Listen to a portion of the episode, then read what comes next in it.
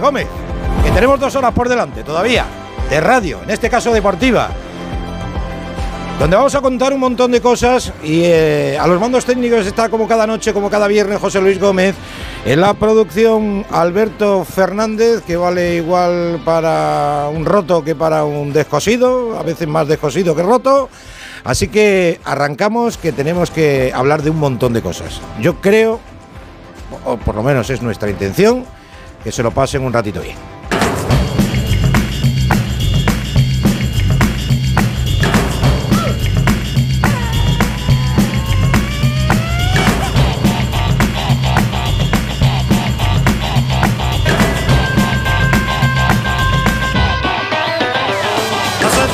Pues tenemos todavía un poquito de resaca de dos acontecimientos que se produjeron en la, jornada de ayer. Por un lado, el, gran clásico del fútbol español entre el Real Madrid y el Fútbol Club Barcelona. Como todo el mundo sabe, 0-1 ganó el Barcelona con gol en propia puerta de Militao. Y digo que hay todavía coletazos de la jornada de ayer a este respecto, porque claro, después de ver el mal partido en cuanto a ataque del Real Madrid de puntería porque no tiró a puerta, por un lado, las críticas al conjunto blanco y por otro lado, las críticas a Xavi Hernández, el técnico del Fútbol Club Barcelona. Porque el Barcelona tuvo un treinta y tantos por ciento de posesión, porque se metió atrás, porque jugó, como algunos dirían, como un equipo chico y entonces, pues se ha encargado, nos hemos encargado de rebuscar en la hemeroteca todos los medios de comunicación y recordar cosas como las que dijo Xavi a Jorge Valdano hace exactamente casi siete años entender un poco el espacio donde está, el espacio libre para jugar a fútbol, eh, y que es totalmente respetable la otra, eh, como juega el Atlético Madrid, por ejemplo, que lo hacen a la perfección. Pero creo que no es el estilo que debe tener un, equipo grande como el Barcelona y en este caso la selección española.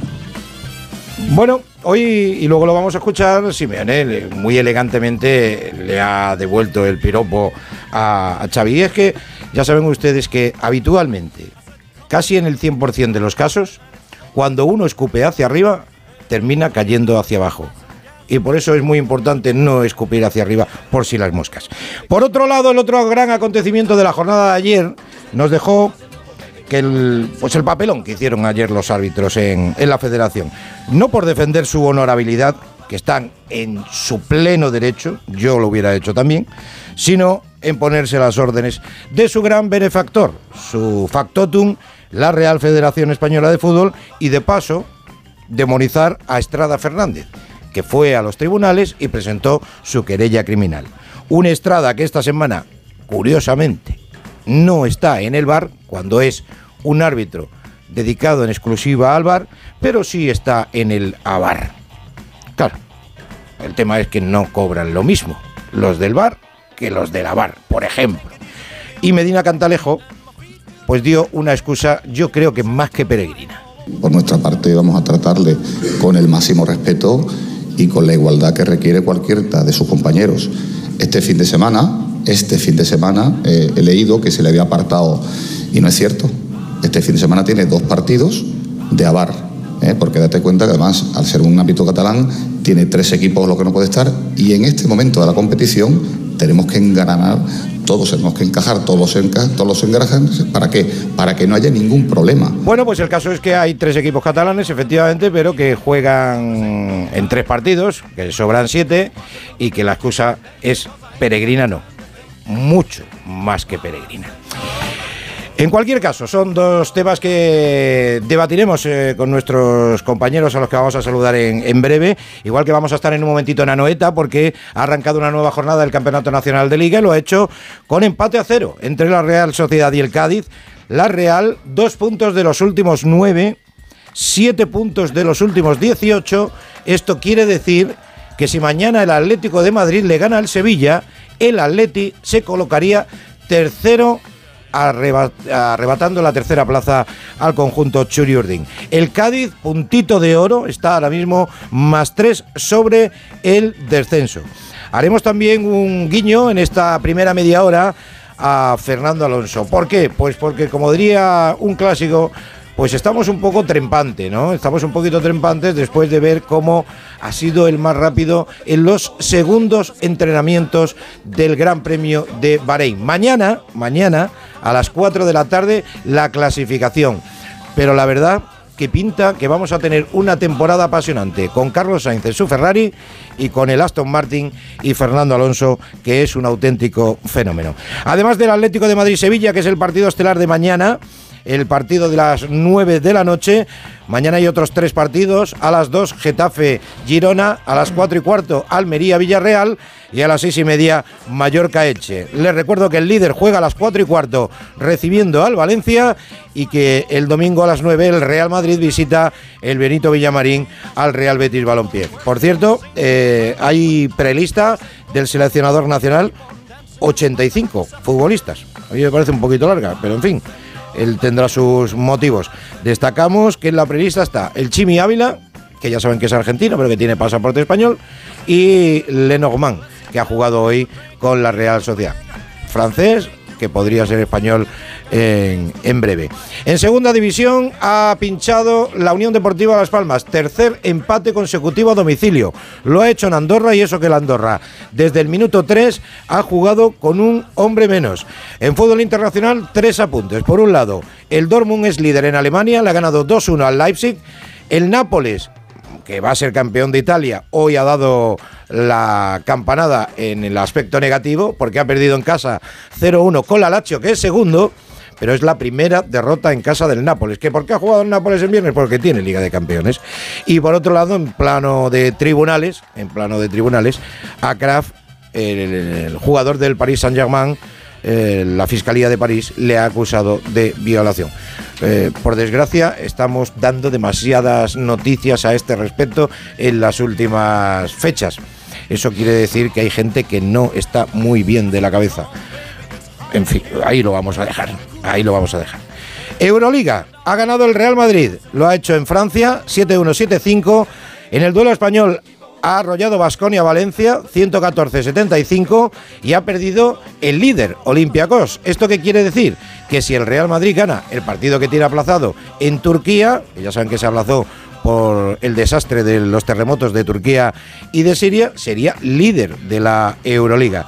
En atletismo europeo indoor de Estambul, el titular es que mañana Usillos eh, que es el actual campeón de Europa, va a disputar la gran final de los 400 y no ha sido una jornada buena para la delegación española. Y en tenis, hoy noticia, porque después de 20 victorias consecutivas ha caído Novak Djokovic en Dubai ante el ruso Medvedev. Y la última media hora, si ustedes lo gustan, pues tendremos la parte más lúdica del deporte, que es la pacoteca, donde ya saben que hablamos de películas de cine, de películas de cine no, claro, eso es evidente, de películas de deportes, de series de deportes, de documentales de deporte, bueno, y de lo que se tercio, porque la gente que habitualmente está en la balcoteca no está muy bien de la azotea. Así que arrancamos.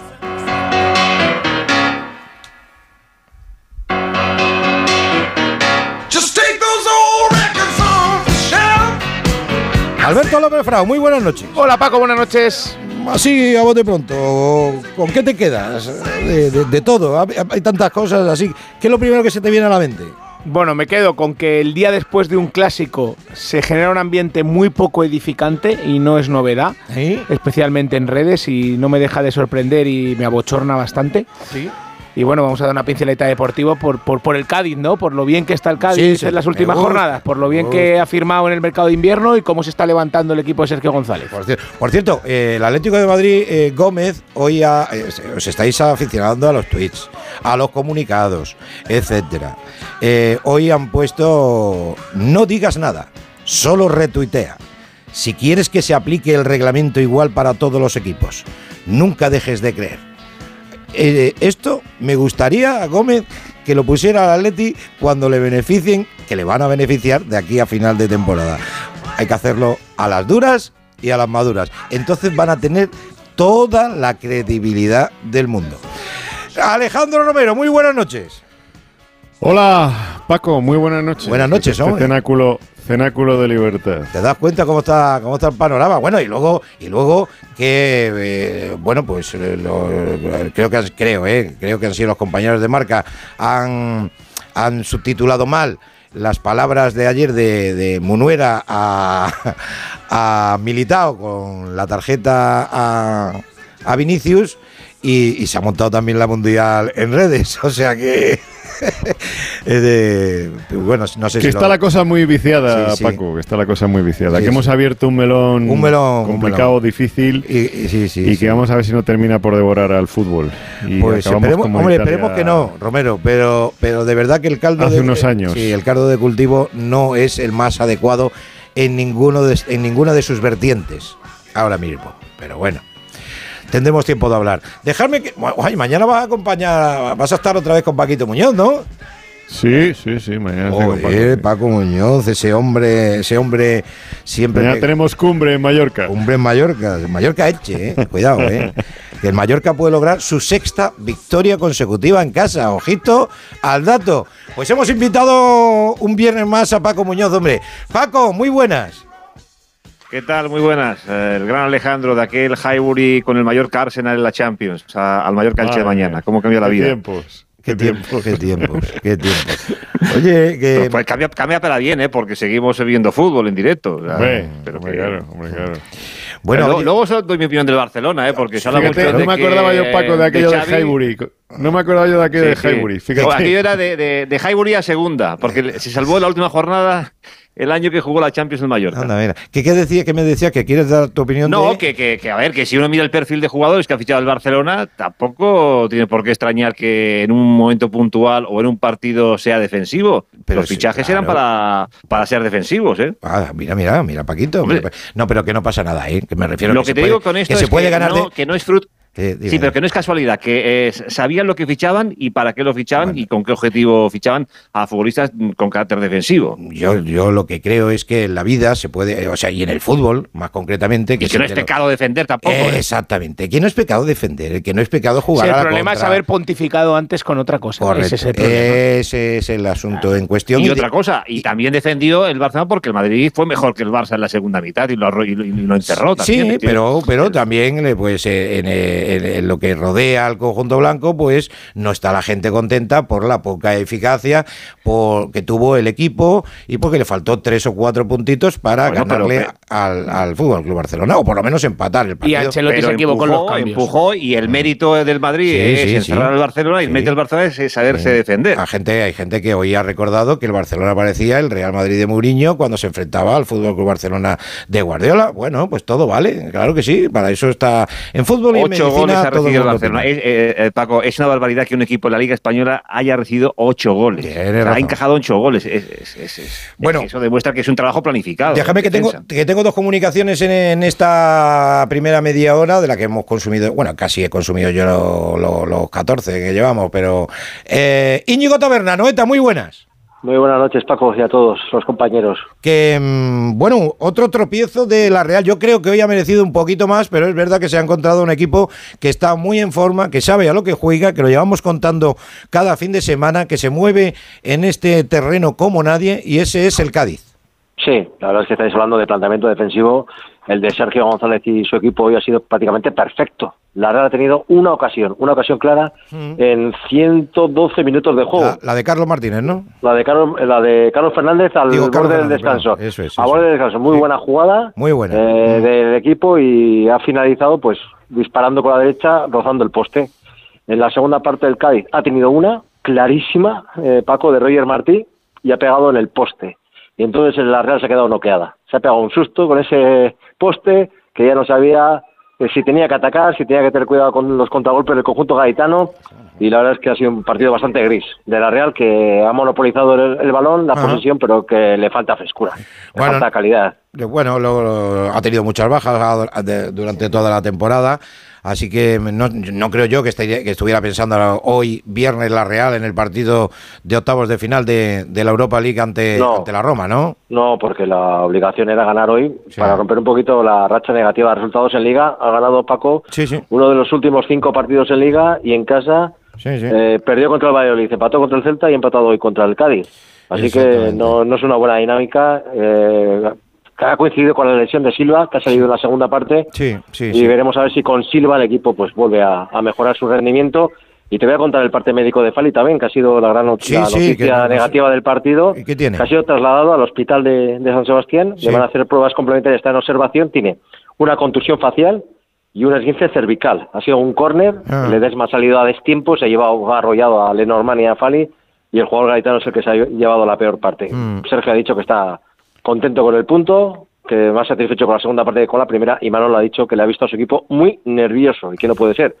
Porque la Real no tiene la presión de ser tercera. Tiene la presión de intentar hacerlo lo mejor posible, pero no porque sea tercera en el minuto 60 ya quieras ganar el partido. Quedan muchos, muchos minutos por delante y hay que jugar con la cabeza más fría Sí. y, y con más tranquilidad. Y que lo normal, lo normal por presupuesto y por todo es que se juegue eh, tal y como están la cuarta plaza, que sería la Liga de Campeones con el Real Betis Balompié. Es que Sí, sí, ahora es que es, es lo más normal. Eso eso sería lo más normal. Pues nos alegramos que lo de Fali se haya quedado en, en un susto, porque de- después de ver el golpetazo yo me temía una fractura de pómulo. Ah, que no se me olvide. Dime. Mateo Laoz, otra vez espectacular, ¿eh? Madre mía, desquicia a todo el mundo. A, un- a los de un equipo, a los del otro, al público, espectacular, espectacular. Bueno, pues cuídate mucho. Si hay, si hay algo, tienes los micrófonos abiertos Sí. para ti, ¿eh? Cuídate. Gracias. Un abrazo. Buenas noches. Bueno, es empate a cero. Oye, dejadme que haga un pequeño alto y rompamos la, la monotonía habitual del fútbol, que es verdad que es lo que más genera.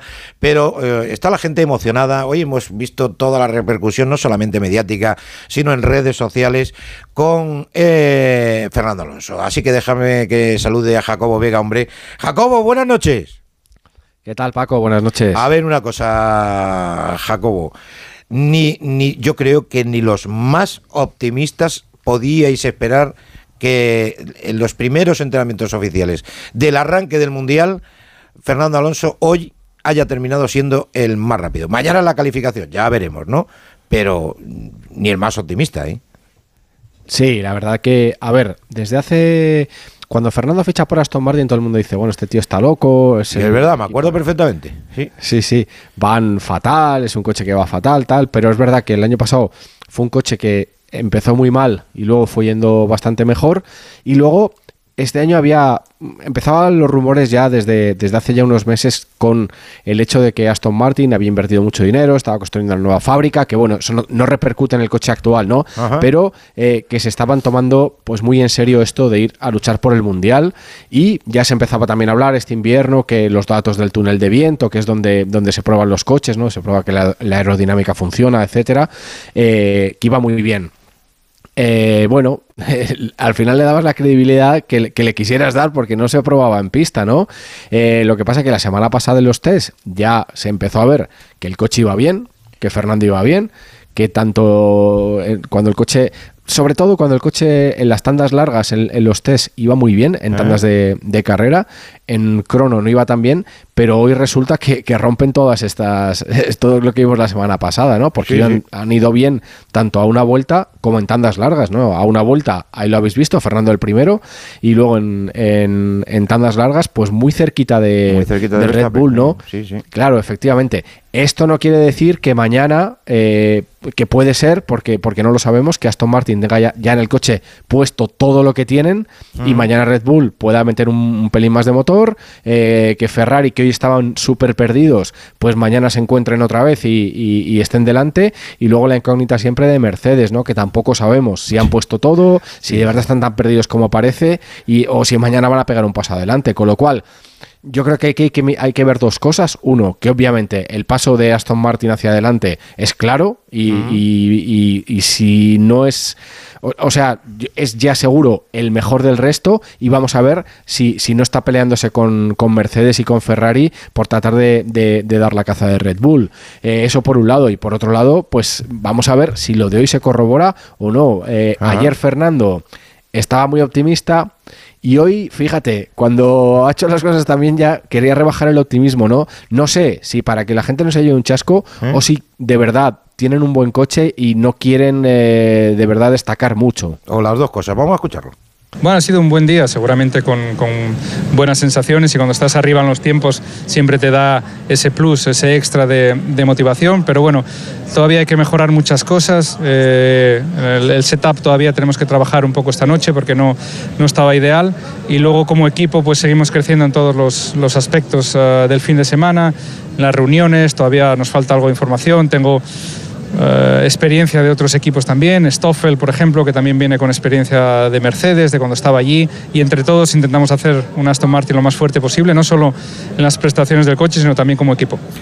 Lo que es evidente, Jacobo, es que es uno de los mejores pilotos de, la historia, a pesar de tener solamente dos mundiales, y que si hubiera tenido más coche en otras tantas ediciones, podríamos estar hablando de un récord absolutamente inalcanzable. Sí, desde luego, ¿no? Como dices tú, uno de los mejores pilotos de la historia y reconocido además por, por, por, por prácticamente sí, la total ah, comunidad de la, de la Fórmula 1 mm. eh, o incluso de fuera. Y, y, ha tenido incluso episodios de mala suerte, cuatro subcampeonatos del mundo, sí, si no me falla ya la memoria, mm. tres de ellos eh, decididos en la última carrera. Y luego, bueno, pues eh, esa decisión suya de dejar Ferrari en el año 2014, ¿no? Porque no veía futuro en el equipo, en el equipo italiano. Esa aventura en McLaren Honda que resultó fatal. Esa fue la. Por un, Sí, por un pelín de falta de paciencia, porque luego Honda han sido campeones del mundo con Red Bull, ¿no? Dos años seguidos. Con uh -huh. lo cual, ahora volver a ver con un coche por lo menos que es un poco competitivo o que le permite estar delante, Fernando va a poner ese resto, ¿no? Si el coche te bueno. permite estar ahí delante, Fernando va a poner el resto para que, para que pueda estar, eh, digamos, en posiciones eh, delanteras, en posiciones de luchar. Vamos a ver si por podiums, por estar siempre en los puntos, eso lo vamos a empezar a ver a partir de mañana. Sí, señor, y se están frotando las manos mm, en, en Dazón y en Radio Estadio, porque tiene pinta lados. de que nos vamos a nos vamos a entretener mucho esta temporada. Bueno, mañana sí, hablamos cierto, un poco. Perdona, Paco, dime, dime. Sin, sin, olvidarnos también de Carlos Sainz, el otro sí, piloto sí, español que no ha tenido buena suerte hoy, seguramente. En la, en la primera sesión ha, ha, terminado último, ha hecho un trompo. Y luego estaban, como decía, un poco cuarto, perdidos, porque uh -huh. es un coche que, que, eh, que tiene mucho, digamos, mucho desgaste de los neumáticos, sobre todo de los traseros, en un circuito como este. ¿Eh? Y luego han cambiado totalmente el setup, pero tampoco le ha funcionado. Ha terminado decimocuarto. Bueno, uh -huh. vamos a ver si esta noche encuentran algo y si ojalá les veamos luchando en pista. Los ojalá, dos, ojalá. Sería una notición espectacular para nosotros. Cuídate mucho, mañana hablamos y ya contamos lo que ha pasado en la calificación, que mañana contaremos en el Radio Estadio de Onda Cero, que es a las 4 en punto de la tarde. Un abrazo, Jacobo, cuídate y gracias. Un abrazo, Paco, hasta mañana. Bueno, yo soy muy alonsista, ¿tú, Flau? Yo también, yo te, y además coincido en lo que has dicho, Paco. Durante muchos años ha sido una pena, no, no ha tenido el, el coche que merecía, ¿Eh? su, su, calidad y su capacidad al mando de, de los coches. De hecho, yo creo que cuando se marchó, se marchó un poco aburrido de, de, de, no poder tener un coche competitivo. Eso es. Eh, Romero, ¿y, y, a ti te gusta la Fórmula 1 o qué? Sí, sí, sí, ¿no? sí, claro que me gusta. Sí, sí. O sea que este año, este año que, vamos, bueno, a vamos, a estar entretenidos. Tiene pinta que, que, va a ir la cosa entretenida, ¿eh? Tiene pinta. Vamos a ver eh, cómo, cómo responde el Aston Martin, ¿no? Si todo sigue en la misma línea que, que hasta ahora, eh. en, estas, en estas primeras pruebas, en estos primeros eh, circuitos en estas primeras sí. vueltas, eh, vamos, si, si, se cumple, pero no sé, es que a mí Fernando me, me, desconcierta un poco, ¿no? Porque su condición como piloto nadie la pone en duda, pero luego yo no sé si no ha sabido manejar las situaciones o, o, o qué es lo que le ha llevado a esas variaciones de, de escudería que al final no ha, es como que, que, ha estado descentrado siempre, ¿no? Y como que al final siempre le fallaba eh, el vehículo, siempre le fallaba la mecánica, si no le fallaba la mecánica le, falla, le fallaba eh, los mecánicos, eh, si no eran los cambios y las paradas en carrera, no sé. Bueno, hombre, que todos, todos eh, en algún momento de nuestra vida nos equivocamos a la hora de, de sí, tomar es decisiones, que son, ¿no? Es que, es que lleva, lleva varios años dando, dando capotazos, mm. entonces dando volantazos, nunca mejor mm. dicho, ¿no? Y, y bueno, pues, se ha quedado un poco confiemos. ahí ¿Eh? Que digo que confiemos que este año. Sí, no, no, ojalá, ahí. ojalá. Y luego, eh, bueno, esto ha abierto la puerta a Sainz, ¿no? Que, que a mí me ahora, ahora, es un piloto que me encanta. Y, claro, claro, ya hizo un temporadón el año pasado, o sea que. Un temporadón y vamos a ver, porque, no sé, es, es, la savia nueva, ¿no? Es, eh, acaba de llegar, como quien dice, aunque ya está sobradamente consolidado y ha abierto una puerta muy difícil, que es entrar ahí en el. En, Paquito. En, eh, Paquito es más de cars. Paquito es más de cars que de Fórmula 1. No, no, yo de motor no, yo no soy. a ver, admiro evidentemente a Fernando Alonso y. Paquito es de tenis, sí, sí. grandes- Ah, bueno, verdad, pero yo soy más de, de, de balón que. Tú que eres más de balón y de pelotita Sí. chica. Digo, de tenis. Correcto. eh, De tenis. que A ti te gusta mucho, te gusta mucho el tenis. Y Alberto Fernández. ¿Qué tal, Paco? Buenas Buenas, noches, hombre. Eh, yo quería hacer la distinción que siempre. Tú quieres pasa- hablar de Xavi. No, no, bueno, aparte. ¿Quieres hablar de la lista? También. ¿Quieres hablar de, No, pero- la, de la prelista de 85? También, por supuesto. También. ¿Quieres Pero hablar? Tenemos tiempo Por en la cierto, de que- noche. Verdad, pero, pero Que quería no hay hacer la distinción. Mallorca, ¿eh? En los entre- 85. No hay ninguno. No me digas, no está más feo. Ninguno, te lo, te lo puedo asegurar. No es- Quería hacer la Confirmado. distinción entre los aficionados a la Fórmula 1 y los aficionados a Fernando Alonso. Sí, sí. Que es que, claro, Sí, de- al que le gusta la Fórmula 1 siempre sigue la Fórmula 1. Pero, hombre, que ahora te digan que no, es que subís al carro de la Fórmula 1. Por supuesto que me subo al carro de la Fórmula 1 porque Hombre. Fernando Alonso es un español y- Escucha. y, yo voy con Fernando Alonso. Eso pasó en 2003, que creo que fue cuando Claro. ganó su primer gran premio y la gente se enganchó a la No, pero Fórmula que no 1. se tienen por qué molestar. Quiero decir, Escucha, cuanto más eh, sean, tenía, mejor. ni, Estoy nadie tenía ni pajolera idea de Fórmula 1 Claro. y nadie había visto Claro. la Fórmula 1. No, no, a mí y, no- ahora- y de repente, Sí. de la noche a la mañana, todo el mundo sabía de Fórmula 1. A mí lo que me revienta- Esto es- esto. España, Es esto es es España, normal. Esto es Alejandro. España, que somos Si hubiera un ciclista ahora que estuviera eh, Acordaros el tour cuando No. Indurain ganó los No, cinco no. seguidos o la época de Perico. No, no, ahora se suben al barco. Pues sí, me subo al barco cuando a mí me da la gana. Si No, es que es si es así. que- vamos a pero ver. me vas a decir que no me une al barco de España o del Barcelona o del Madrid o del Atleti. Pero yo me uniré cuando a mí me dé la gana, no cuando a ti te dé la gana. Pero aquí estamos para contar, entre otras cosas, las hazañas de los, de los deportistas y las deportistas Correcto. españoles y españolas principalmente, ¿no? Es para hablar de deporte, pero los españoles son los que más atención nos traen. Hombre, si hay un piloto español que está, está haciéndolo muy bien en Fórmula 1, pues habrá que hablar más de Fórmula 1. Lo digo yo, ¿no?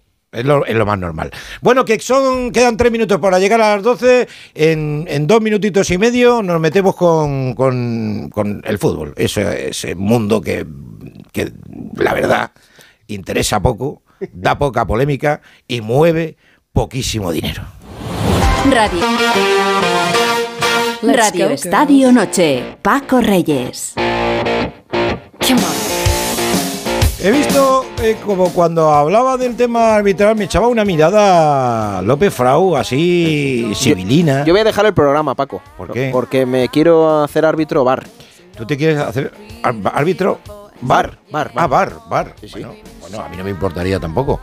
Eh, ¿Por qué me has mirado así? No, la verdad es que la conferencia del otro día de Luis Medina Cantalejo nos dejó a todos profundamente decepcionados. y- No, no parece que a todo el mundo. Bueno, a mí, su- a mí sí, a mí me decepcionó, sus acólitos. me decepcionó bastante. Y bueno, ahora pues hoy hemos conocido la noticia, que ya lo dijo Luis Medina el otro día, que Estrada Fernández eh, está arbitrando en el, a VAR, no Sí, en sí, el lo VAR. dijo ayer, sí. Exactamente.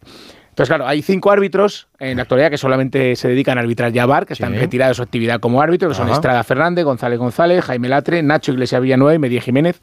Y el único árbitro que de los cinco que ahora llama la atención, que le están dando más partidos de AVAR que no de VAR, es a Estrada Fernández. Desde antes de que se supiera la denuncia. ¿eh? Esto viene de antes de que se supiera la denuncia.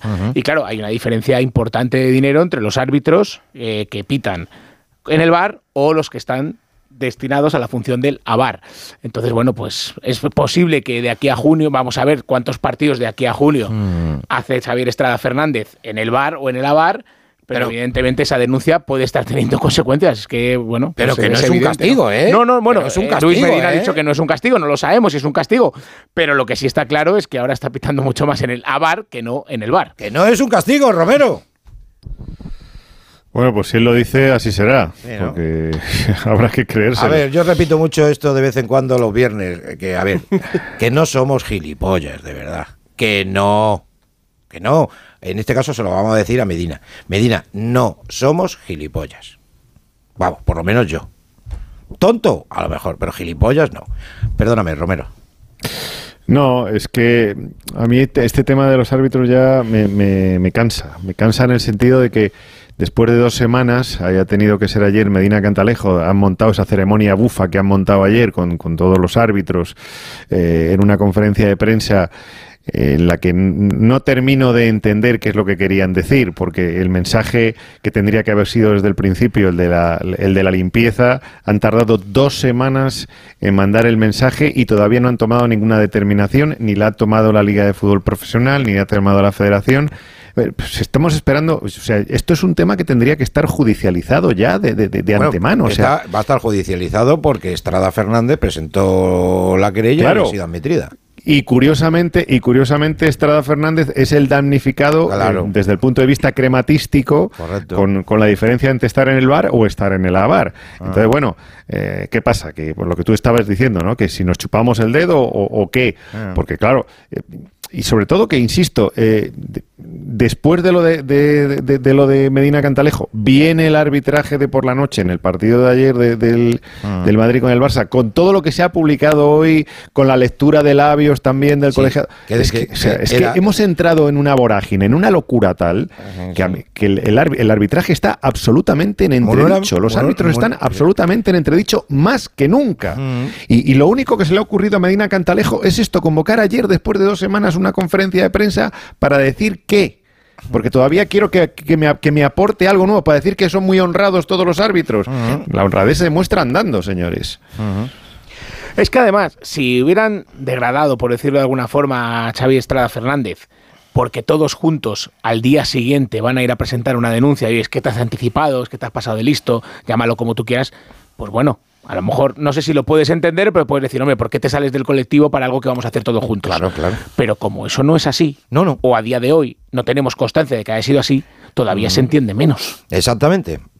Paco, tu reflexión. No, que, a ver, que esto, esto, es muy sencillo. Cuando llegue el momento de la verdad, si esto va al juzgado, pues eh, la situación y el escenario será totalmente diferente al de hoy. Hoy la gente, pues. Eh, ¿Cómo te diría? Pues eh, piensa en su futuro, está en activo unos, otros eh, también, y dicen, bueno, pues no me complico porque hay mucho en juego. Y bueno, pues, si luego llega el momento de hablar en un juzgado, igual todo cambia. Ah.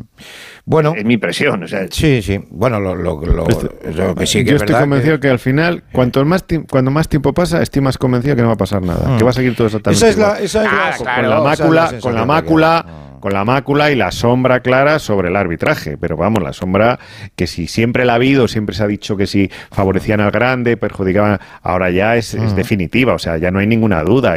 a mí no me sirve nada que salga. Yo sigo creyendo en la honestidad de los árbitros, Alejandro. Mm. Yo sigo creyendo no, en la honestidad yo, yo, también.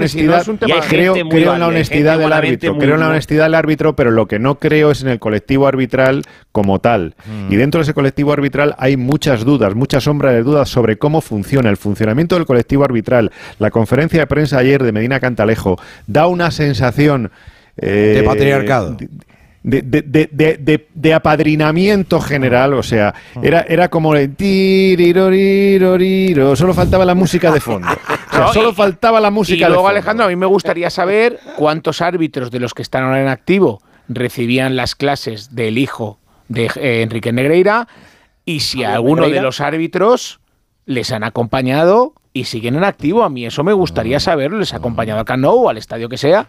A mí eso me gustaría saberlo y eso seguimos sin saberlo a día de hoy. ni, lo vas a saber. No, no, claro, no lo voy a saber, pues por eso que al final... Y más cosas, y más cosas eh, que seguramente no sabemos ni conocemos. No, no, claro, es que... Porque eh, no solamente hace falta contratar el porque claro, un servicio arbitral como el que ha contratado el Fútbol Club Barcelona al precio que le ha costado el Fútbol Club, lo ha contratado el Fútbol Club Barcelona eh, yo entiendo que consta de muchas cosas. O sea, no solamente acompañar, informar, o sea, contar, eh, dar nociones, explicar, sino igual hay información confidencial también de la que se ha aprovechado el Fútbol Club Barcelona. Digo información confidencial de designaciones arbitrales, de quién iba a pitar a quién, quién iba a pitar a quién, etcétera, etcétera, etcétera, porque claro, eso da para mucho. Pero porque aquí hay mucha gente que no quiere tirar del hilo, o sea, no quieren tirar del hilo y se escudan simplemente en la honorabilidad de los colegiados, que me parece muy bien, porque hay que respetar y hay que pensar que todos son honrados. Pero, por ejemplo, a mí me sorprende mucho que en el Santiago Bernabéu ayer hubiera una bronca monumental del público y en generalmente en todos los estadios, porque empieza ya a haber cachondeo con las cartulinas rojas sacadas en los estadios. O sea, ayer en el Bernabéu y resulta que el primero que no protesta es el presidente del Real Madrid, con, con- con toda la masa social protestando, con toda la masa social en contra de lo que está pasando, que se sienten seriamente perjudicados por esos beneplácitos que ha recibido el Fútbol Club Barcelona a cambio de dinero y el presidente del Real Madrid no protesta, el Real Madrid no protesta El como único club que ha y está hablado- su masa social y está su masa social incendiada. ¿Eh? El único que ha hablado Que ya me- que alguien me- que alguien me lo escuchamos el explique. otro día a, Butregueño esperando que Pero sí, claro, no. de- dejemos que la, dejemos que todo siga su curso. Dejemos Dejemos, que que, siga el río su curso. Que siga el río encausado, que no, que, que no se levante ningún temporal, todo tranquilidad, tranquilidad y paz. Bueno, pues nada, pues aún tranquilidad y paz. Bueno, pues tranquilidad y paz. Yo, bueno, hasta aquí el tema. eh, Y el aficionado incendiado, y el seguidor y el socio incendiado. Bueno, pues Exacto. vale, pues, pues Bueno, pues, fenomenal. eh, hoy hemos tenido el doblaje. ¿eh? Eh, Están muy bien los cursos de, de- de doblaje, pero cuando se hace, se hace bien. Porque Manuela Montero le estaba explicando a, a, Militao. a Militao la, la jugada de la tarjeta de la tarjeta de Vinicius y le dice, le coge, le coge del cuello, le coge, ¿no? Es Coge, le dice Eder, le coge. Eder le coge y entonces la traducción ha sido Eder es roja. es, que, es tremendo, de verdad. Pero en fin. eh, Pues eso es lo que a eso estamos dando pie con todo esto. claro, Eso es lo bueno, que hombre, está- ya, pero, vamos, vamos- vamos a intentar por lo menos los medios de comunicación Pablo. intenta- intentarlo, aunque no lo No, y consigamos. que yo no sé qué día eh, lo accesorio en un partido de fútbol comenzó a ser lo fundamental Sí, para la información. exactamente. Eso también tendríamos que saber qué día empezó a pasar eso. Bueno, eh, lo- escuchábamos un pasaje al inicio de- del programa porque uno de los coletazos más ah, significativos de la jornada fue el sistema futbolístico, el sistema táctico utilizado por Xavi Hernández en la jornada de ayer. El resultado, fantástico, 0-1. Sin hacer nada, 0-1. Eso ya lo quisieran el 99,9% de los entrenadores. Claro, el problema es cuando tu estilo, cuando has abogado tanto por un estilo, cuando hay tanto zumbao del estilo, que prefieren que... A, esos que decían que preferían que perdiera el equipo, el Barça, pero que jugara bien, los quiero... Me hubiera gustado escucharlos esta mañana. ¿eh? con la victoria de- del Barcelona. En cualquier caso, Xavi, en 2016, hablando del estilo con Jorge Valdano. entender un poco el espacio donde está, el espacio libre para jugar a fútbol, eh, y que es totalmente respetable la otra, eh, como juega el Atlético de Madrid, por ejemplo, que lo hacen a la perfección, pero creo que no es el estilo que debe tener un, un equipo grande como el Barcelona y en este caso la selección española. Muy bien. Y el año pasado, después de jugar con el Atlético de Madrid, En una previa. en una previa, perfecto, pues Xavi eh, eh, decía esto, está en catalán, pero se- yo creo que se entiende bastante bien. No crec que el Barça entengués, o l'afició o l'entorn entengués la idea de, de jugar de l'Atlètic de Madrid. Jo crec que no, no encaixa, no encaixa. No vol dir que no tingui mèrit, no vol dir que sigui, sigui competitiu, no vol dir que, que hagin guanyat títols, però no és la nostra idea. I la gent no entendria que nosaltres ens tanquéssim amb un bloc baix al darrere, bajo. 11 jugadors a l'àrea. La gente no entendería que nosotros nos encerráramos en un bloque bajo con 11 jugadores dentro del área. Y casi siempre, casi siempre eh, tiene en, la boca, aparte del tema de- del estilo y de la filosofía Barça, etcétera, al Atlético de Madrid. Y claro, hoy hemos tenido rueda de prensa de, del Cholo Simeone, ¿no? Es así. Alejandro Mori, Marqués, muy buenas. Paco Reyes, ¿qué tal? A Buenas ver, noches. eres Pues Marqués de apellido y a- a- Marqués de clase. Las dos cosas.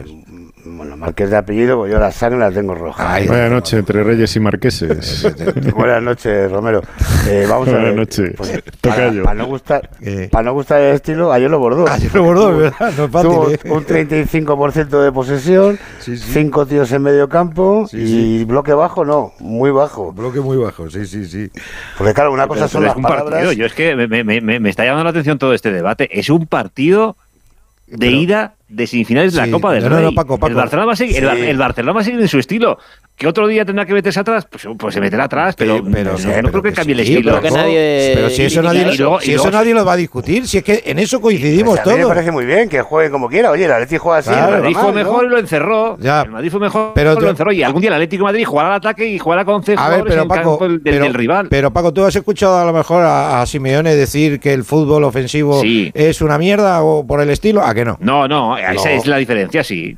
eh, claro, Y seguramente por- se habrá dado cuenta por- que, que, que, que, por que eso- que evolucionar si quiere, si quiere sacar Por eso, Paquito, hay debate, Mori. Y, y fíjate, Paco, Pacos, fijaros que es tan evidente el asunto que hoy, que se le ha puesto la pelota votando, Claro, se la ha puesto votando. que- votando, podría haber sido más contundente de lo que ha sido, pero no lo ha sido porque es que es evidente lo que pasó ayer en el Bernabéu.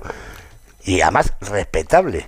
Y esto es lo que decía Simeone preguntado por esta cuestión. Vamos A a, ver, escucharlo. venga, vamos a escucharlo. se posiciona un funcionamiento en determinada situación y por más que no se vea eso, aparece y cuando lo representa cualquier otro equipo es normal. Lo único que cuenta en este juego es ganar y obviamente hay distintas maneras de ganar y todas son buenas y hay que respetarlas y ser consecuente con lo que uno siente. Bueno, el Barcelona entendió que en ese momento necesitaba ese partido para ganar y lo representó de la mejor manera para llevarse adelante el primer partido de la eliminatoria. Le resultó cómodo, le resultó bien. Felicitar al Barcelona por su primer partido.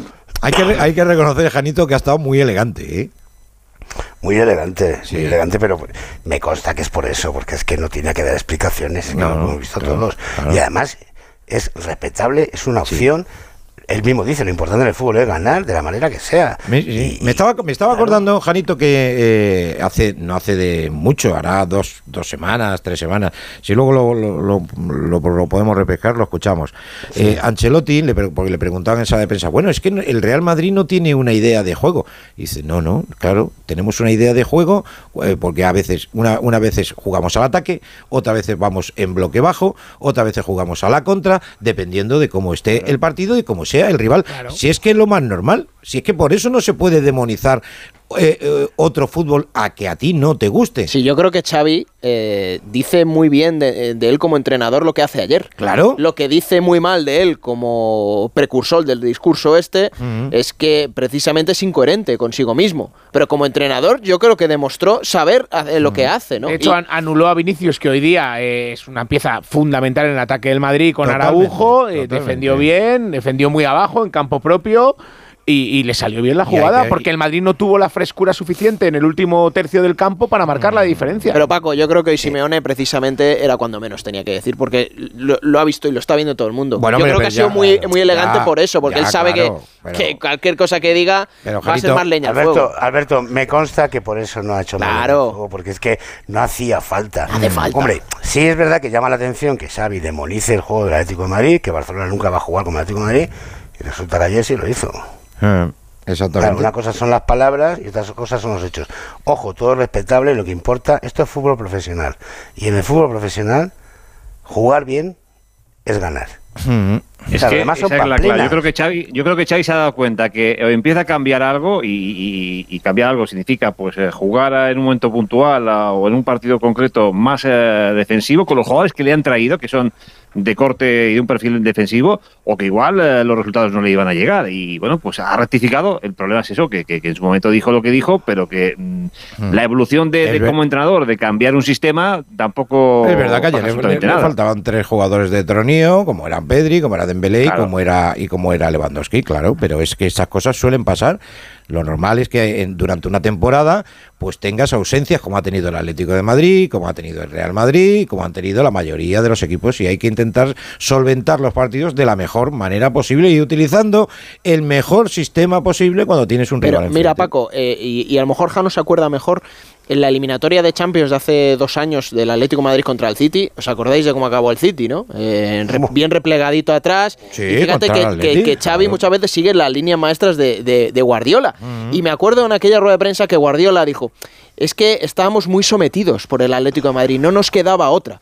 Pues cuando un equipo pequeño va a jugar contra el Madrid o contra el City o contra no les queda otra. O es que crees que el, el Orihuela juega así porque quiere, por gusto. No, Que no juega porque no le queda otra. ¿Sabéis lo que pasa? Que en esto del fútbol, como todo en la vida, uno es eh, dueño de sus silencios y esclavo de sus palabras. Correcto. Y en esa eliminatoria, Guardiola dijo, en la ida, eh, que yo estaba ahí, perdió el Atlético de Madrid 1-0, que eh, el Atlético de Madrid jugaba un fútbol prehistórico. Eh, es verdad. Y resulta que a la vuelta, pues... Pues pasó lo que pasó. Pasó lo que pasó. Por eso- Perdían tiempo, que Claro. está, claro, es que claro, aquí, pero si es que además que es normal, Claro, es, que es normal. Claro, Mori. Si el Es que no hay problema que es. nada. Claro, si el problema es ponderar y hacer eh, pontificaciones, eh, que lo único que- que, como yo decía al inicio, que al final, que cuando escupes, al final, si escupes para arriba, lo normal es que te termine cayendo. O eres muy rápido o te cae. Y lo normal es que es que pase, pase eso. Y oye, precisamente hablando de Simeone, pues mañana se convierte y entra de lleno, si no lo había hecho ya, que ya lo había hecho, entra un poquito más de lleno en la historia del Atlético de Madrid. Hombre, 613 partidos. mía. Supera mañana Luis. en uno a Luis Aragonés. ¿eh? O sea, Sí. va a ser el entrenador con más partidos dirigidos al Atlético de Madrid en toda su historia. Y te voy a decir más, le quedaron unos pocos más, ¿eh? cuidado. Y, y yo creo que mm, no sé si nosotros vamos a ver a otro entrenador con esa cantidad de partidos en el banquillo del Atleti, ¿eh? Fíjate lo que te estoy diciendo. Sí, sí, sí, sí. Y bueno, hoy, la verdad, no le hemos preguntado en la rueda de prensa, intuíamos algo de lo que iba a pasar, ha pasado, y a las 19.03, porque todo está hecho... ¿eh?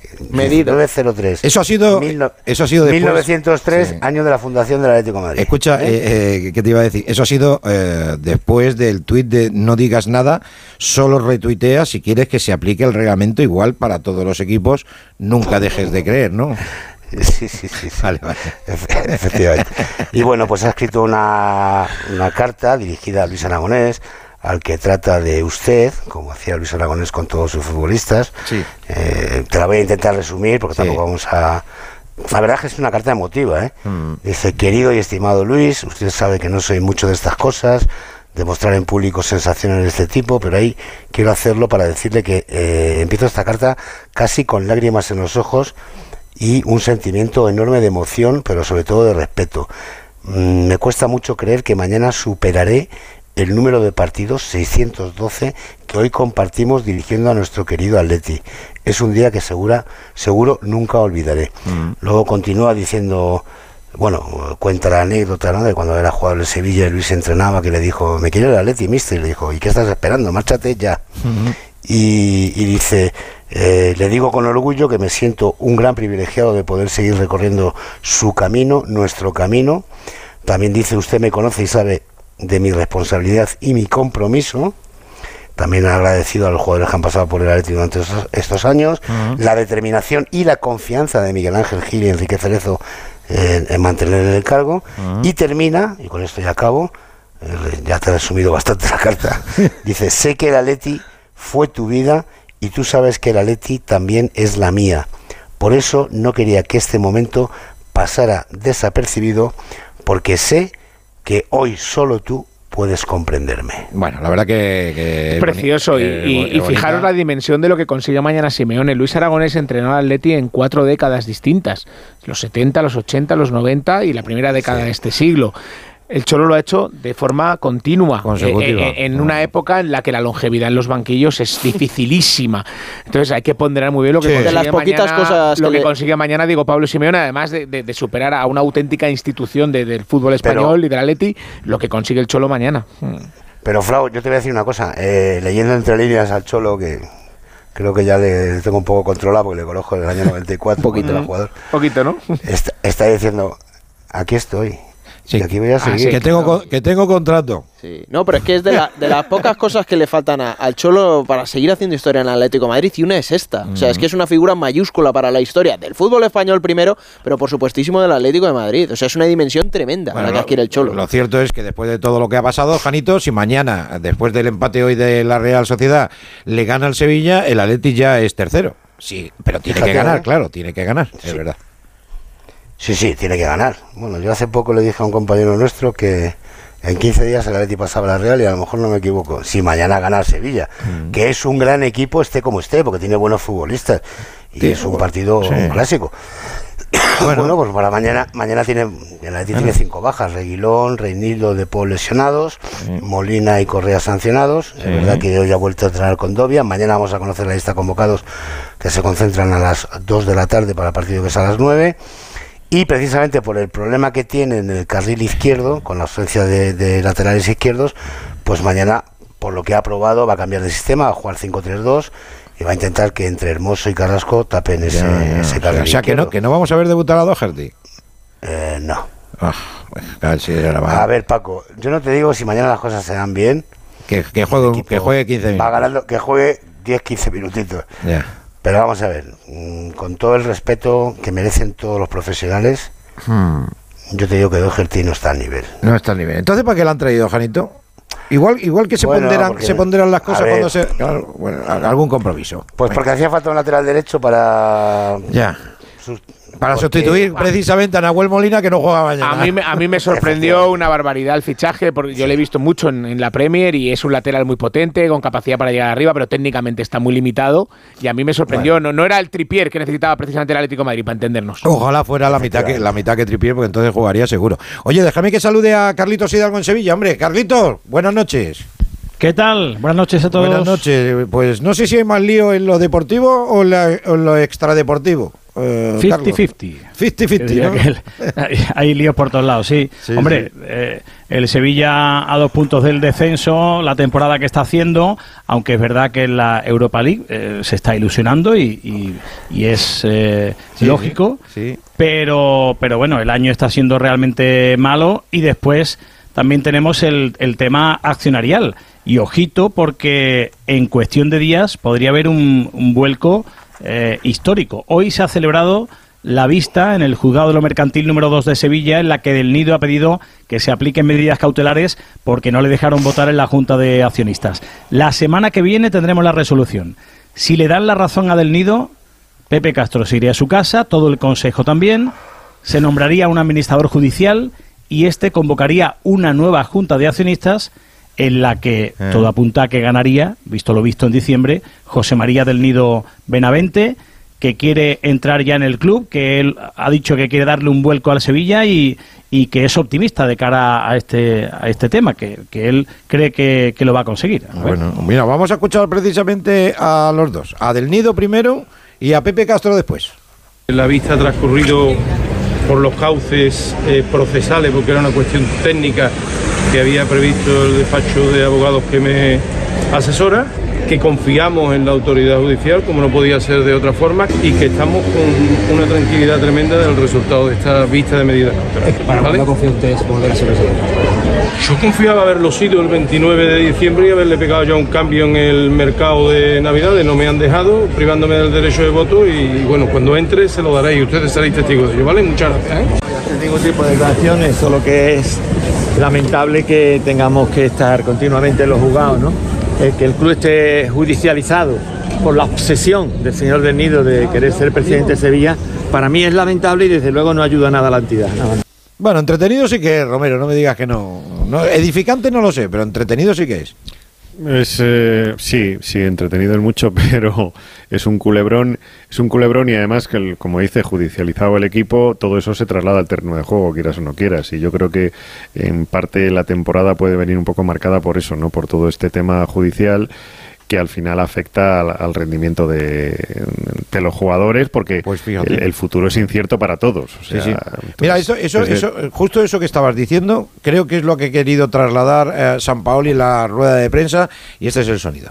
La desesperación que se genera a nivel eh, del momento del equipo, institucional, en, la- en las gradas, esa ansiedad, ese nerviosismo se traslada en el campo y eso genera un grado, para mi gusto, de vulnerabilidad hacia nosotros mismos. O sea, es, es que si nosotros entramos en el ritmo de la gente y, y no respetamos un plan y no respetamos una forma y nos ponemos anárquicos en las decisiones, perdemos forma. El equipo eh, yo cuando tomo la decisión de hacer dos cambios so- después del 2 a 2 es porque veía que cuando entraron dos delanteros frescos de ellos no iban a terminar ganando el partido por ese por ese eh, por ese desaforo que había en, en el equipo por, el- por, por ganar de cualquier forma y, y casi lo gana de cualquier forma. Para que veas. Sí, pero vamos, que no, que no creo yo que eh, tenga que hacer los cambios por la situación accionarial, ni que el equipo esté perdiendo partidos y, y- y esté desquiciado en el banquillo porque este entrenador mm, eh, mete en la batidora a todo el mundo y, y- y lo centrifuga. Eso no tendrá nada que ver con con el tema accionarial y con los juzgados, digo yo. No, yo No, lo que pasa es que no ayuda. O sea, el caldo de cultivo en No, pero Sevilla. no ayuda, pero no se puede no utilizar ayuda. como excusa. Claro que no ayuda, por supuesto. Pero- equipo que ha tenido, claro, equipo que ha tenido institucional, e- e- equipo que se ha ido hacia abajo. ¿eh? El Valencia es un ejemplo, el Sevilla ahora, el Málaga, el Mallorca en su momento. Es decir, cuando hay líos Al Atleti institucionales, le pasó, acordaos del Deportivo a la vez, ¿no? Mm. Con, con Peter. con Lo que tiene que hacer San Paoli es tranquilizarse un poquito, tranquilizar a su gente ahí y a partir de Eso ahí sí. Ya El hemos visto, no tiene ya hemos por qué- visto Eh. Claro, el entrenador no, de- no debe de hacer ese discurso. Claro, claro. Claro, es que el no entrenador no tiene que hacer ese excusa. discurso. Lo que tiene que hacer es, es proteger al equipo y mantenerle aislado de todo eso o intentar hacerlo. No, no, no ser un portavoz más de toda la movida que hay en Sevilla. Es que el porque, otro día, es que el otro día las decisiones, a ver, este es un buen entrenador, pero tiene sus cositas, lógicamente, si no, mm, con todos los respetos, no estaría en el Sevilla. Y, y- y el otro día, si quitas a los dos mejores, que eran Navas y Fernando, mm, después Fernando se vuelve loco, que es un tipo bastante comedido, y se vuelve loco y salía allí a insultar, y ahora tiene cuatro partidos. Esto no tendrá nada que ver con la situación accionarial, esto es lo que es, el equipo es el que es, eh, la plantilla es bastante deficiente, Munchi tiene una mm, importantísima parte de culpa, eh, el entrenador que se fue o al que echaron también, y este también. O sea, que es que tampoco es que San Paoli sea ahora, no sé, eh, No, no, sé qué ejemplo poner, pero, pero que es que hay que tomar las cosas en su justa medida. Mm. Que este equipo lo está pasando mal y no tiene todo que ver con que el, el- accionarialmente eh, haya líos, que los hay, que efectivamente, como dice Frau, que no ayuda, claro que no ayuda. Pero bueno, también hay que jugar al fútbol eh, un poquito más y un poquito mejor. Sí, no, lo que pasa es que el equipo daba la sensación que sobre todo los fichajes que habían llegado en invierno, Pape Gueye, Brian Hill, le habían dado Sí, sí, tenía un buena poquito pinta, más de empaque y habían dado un pasito adelante. Por eso es verdad que Sí, el otro verdad. día el partido ante Osasuna es un bajón muy grande, porque es un partido muy loco, que en el que puede pasar cualquier cosa, lo termina perdiendo el Sevilla y ahora visitas el Metropolitano. Ah. Entonces, si vuelves a perder otra vez, te vuelves a meter abajo y esa sensación que daba que el equipo estaba yendo a más, sin Fernando, por la barbaridad que le dijo al árbitro que le sancionaron, bueno, es un momento otra vez delicado cuando parecía que ya había pasado lo peor. y pocos Bueno, partidos. Osasuna ya le la había eliminado en la Copa también. ¿eh? si el otro día, si el otro día. Tapia, a Tapia le caen tres, ¿no? Por decir Sí, prepotente por- o algo por- así. Sí, sí, por, por no decir Por- nada, básicamente. Lo de, lo de Fernando han sido cuatro y ha sido cuatro y gracias. Ah, pues que le llamó hijo de las cuatro letras tres veces seguidas, ¿no? O cuatro veces seguidas. varias veces. Claro, es Lo que. puso fino. Por si no lo había oído bien, ¿no? Claro, por eso digo, que yo esperaba siete, ocho partidos, demasiado han sido cuatro. Bueno, lo- ya sabes cómo son a veces lo- lo- los comités, ¿no? Oye, que el Sevilla no gana al Atlético de Madrid en casa desde 2008. Seis derrotas Sí. y seis empates. A ver, el, el Sevilla, incluso obviando esta temporada en la que está tan mal, eh, en los últimos años que ha hecho grandísimas temporadas, es un equipo al que eh, los grandes no se le dan bien. O sea, es un equipo que no consigue buenos resultados con Real Madrid, Atlético de Madrid y Barça. O sea, ahí están las estadísticas, ¿no? Eh, no tengo el número exacto aquí, pero recuerdo que hace poco, eh, de los últimos 101 partidos que el Sevilla había jugado contra los 5 o 6 primeros de, de la liga, había ganado 6, una cosa así. O sea, que, que esas cifras no me, no me extrañan, ¿no? Y ahora, pues lógicamente, estando como está, evidentemente el gran favorito es el Atlético de, de Madrid. Mira, esta, eh, esa victoria fue en 2008, eh, ganó 0-1 el Sevilla, gol de Luis Fabiano. Mira, os voy a contar, os voy a relatar por, por hacer un poquito de, de- de abuelo cebolleta. ¿eh? Eh, alineación del Sevilla: Andrés Palop, Crespo, Esquilachi, Prieto, Navarro, Duscher, el que estuvo en el. Aldo Pedro Duscher. eh, correcto, Maresca, Navas, Romarich, Diego Capel y Luis Fabiano. Y luego entró, entre otros, Adriano Correia, eh, un cojo, Canuté, otro cojo y, y Conco. Pero ojo, Janito Moria a la alineación del Atlético de Madrid. Eh, ojo, ¿eh? Sí, sí. Cupé, Seitaridis, Luis? Perea. Ufalusi, Antonio López, vaya defensa, ¿eh? Uy, Ufalusi. Ufalusi, que lo tuvo hecho el Sevilla y al final se piró para allá. Eso era con Javier Aguirre, ¿no? Bu- buena ¿Os con, con Javier Aguirre, sería correcto. Javier Aguirre. El centro del campo, Maxi Rodríguez, Raúl García, Ever Banega y Luis García, aunque Luis García podía jugar un poquito más, más adelante. Y arriba, el Kun Agüero. Y se me había olvidado, Janito, Sinama Pongol. Sí, Si nada más Pongol fue titular, ¿eh? Sí, sí. No tuvo mucha suerte. eh, había El guasa, Recre, ¿no? Había el guasa a los aficionados del Atlético de Madrid porque alguno le llamaba sin más sin gol. Sin nada más sin gol. No tuvo suerte, pero era buen delantero, ¿eh? Bueno, pues. Era, era, me- era mejor de lo que parecía. En el Recre lo hizo mejor que en el Atleti. Era sí. mejor Yo para Atleti no le daba, pero, Sí, sí. pero bueno, sí, sí, es Atleti y Javier Aguirre. Sí, sí, Javier Aguirre y, y Manolo Jiménez, y ¿no? Manolo Jiménez, correcto. Estaba en el. Está en el Sevilla. Bueno, Jarito, en el aspecto de, depor- no sé si se nos olvida algo en plano institucional, aparte de los recaditos de, de Twitter y todo y todo eso. No, no. Bueno, ¿Alguna, carta? No, ¿Alguna carta, algún comunicado? ¿Algún comunicado últimamente, a esta hora? últimamente no escriben cartas eh, últimamente. La verdad es que salimos Correo electrónico. Hay que estar ojo a visor. Menos mal que ya Ha estamos vuelto la literatura pero bueno. epistolar. Han vuelto las Los epístolas. sellos que pegabas con, con la, saliva en el dedo. ¿Sabes lo que pasa? Que como ¿Alguna- ahora hay un partido a la semana, pues hay tiempo para escribir cartas. ¿eh? ¿Alguna carta del Atlético Madrid a los Corintios, quizás? Como que yo lo leo todo, ¿eh? Yo lo leo. Yo, yo- yo Sí, leo hasta sí, la sí. etiqueta del champú. O sea que. A ver. Bueno, que voy a aprovechar para decirte porque Sí, sí. he escuchado a mis compañeros a lo largo del día lo de la prelista de, de la Sí, fuente sí. para la selección. Ahora, Porque ahora. hay cinco de la Leti, ¿eh? Hay cinco. Sí, Coque, señor. Llorente, Morata, Mario Hermoso y, ojo, Pablo Barrios. Sí, sí. Están en esa prelista de 85. Que mañana, si como es habitual, Simeone confirma lo que suele probar los jueves, los jueves cuando Ajá. se juega el sábado, pues A pondrá ver. este equipo Black en portería, Jiménez, Savic y Hermoso en la línea de tres centrales, Llorente y Carrasco en los carriles, Coque, Barrios y Lemar, que le ha ganado la partida a Saúl en el centro del campo. Lo de Lemar te lo voy a contar ahora porque es un poltergeist. Y arriba Grisman y Memphis. Morata estaría en el banquillo. Eso te iba a segundo preguntar yo. partido ¿Qué- consecutivo. ¿Qué pasa con Morata? Bueno, no, vamos a ver, Simeone, Simeone ten- tendrá muchos defectos y algunas virtudes, pero si algo es cierto es que no se casa con nadie. Él pone a la gente que ve entrenar y si él cree o entiende que ahora mismo Morata no está para ser titular y, y prefiere ponerle poner a Memphis, pues bueno, pues es su decisión y hay que respetarla. Eh, hombre, yo sé que Morata estas cosas no le sientan bien porque es un jugador a mí me encanta, pero es un futbolista que es verdad que se viene un poco abajo, ¿no? Cuando las cosas no le salen bien. Y lo de Lemar que te decía es increíble. O sea, tú ves, eh, Paco, ¿Eh? eh, a todos vosotros, ves entrenar a Lemar y dices, coño, este tío tiene que jugar. Sí. Y luego le ves en los partidos y dices, pero bueno, si es que no aporta nada, es que es mm, no tiene ninguna incidencia en el juego. Sí, llama la atención. Hombre, lo de Álvaro, que Morata no marca Dime. Liga, Morata no marca en Liga Jano desde el día del Valladolid, el 21 de enero. Es verdad que, que de cara a gol lleva siete goles, empezó bien la temporada, la pretemporada que hizo fue espectacular. Pero Sí. espectacular, ¿eh? Y es verdad que también ha tenido un problema personal que le ha podido afectar, porque a veces nos Sí. olvidamos también de estas cosas y es Sí. lógico, totalmente lógico. Pero yo creo que el, el Cholo debe intentar recuperar la mejor versión de Álvaro Morata porque yo creo que el Atleti lo necesita.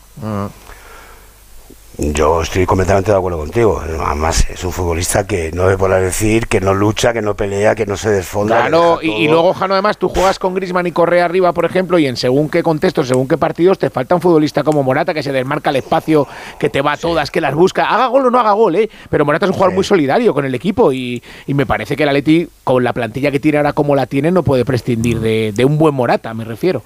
Bueno, vamos a ver mañana, ¿no, Jarito? En el Sevilla, a ver, en el Sevilla también hay bajas importantes, Carlos. Sí, bueno, el Sevilla, aparte de la baja de Fernando, que me parece importantísima. Básica, claro. eh, Ma- Marcao, Requi, Badé, el Papu Gómez, eh, Tecatito, que ya está entrenando con los compañeros, pero que todavía no está para, para competir.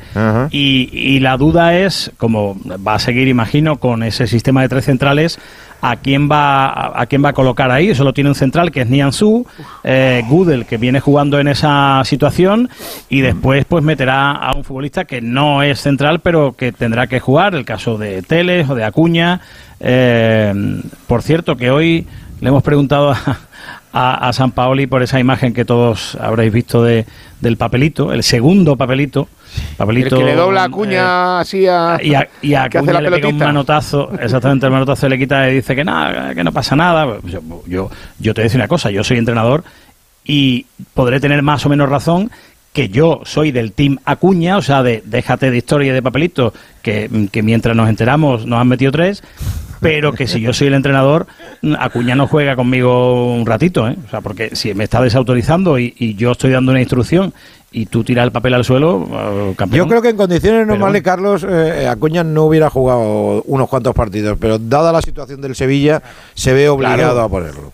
Claro, claro, así es, pero con él y con unos cuantos más. Así que ya te digo, no, es que no sé qué, qué equipo ponerte, porque No, no, pues tengo no, ni idea. ¿no? Tampoco, tampoco No hace tengo falta, idea. que, tampoco No hace sé, falta no que sé. juguemos a la Pitón y Salola. Tampoco Yo creo que jugará Teles, que ya ha jugado allí, de central izquierdo. en Sí, esa pero el otro día, el otro día se le vio que le faltaba Pero un centímetro. se le ve el- no, en, en el juego aéreo al final, el día Claro. del PSV, eh, al final con balones directos le generó muchísimos problemas y se, y se le vieron las costuras con Luke de Jong, por ejemplo. Oye, eh, Mori, ¿tú crees que mañana tiene presión Cuadra, Fernández y González González en el bar o no? No, ninguna. No, poca, ¿no? Le da igual, si eso- a esto les da igual. Presión, no tienen presión. Perfecto. Pitan lo que quieren y ya está. Además que me da igual cómo se llama. Cuadra es un buen, es un buen árbitro, hazme Es, caso. es un buen árbitro. Dice Sí, que- no, no, buen menos tipo. mal. Sí, sí, menos sí. mal que, se- que seguro que es buena persona, no lo pongo en duda.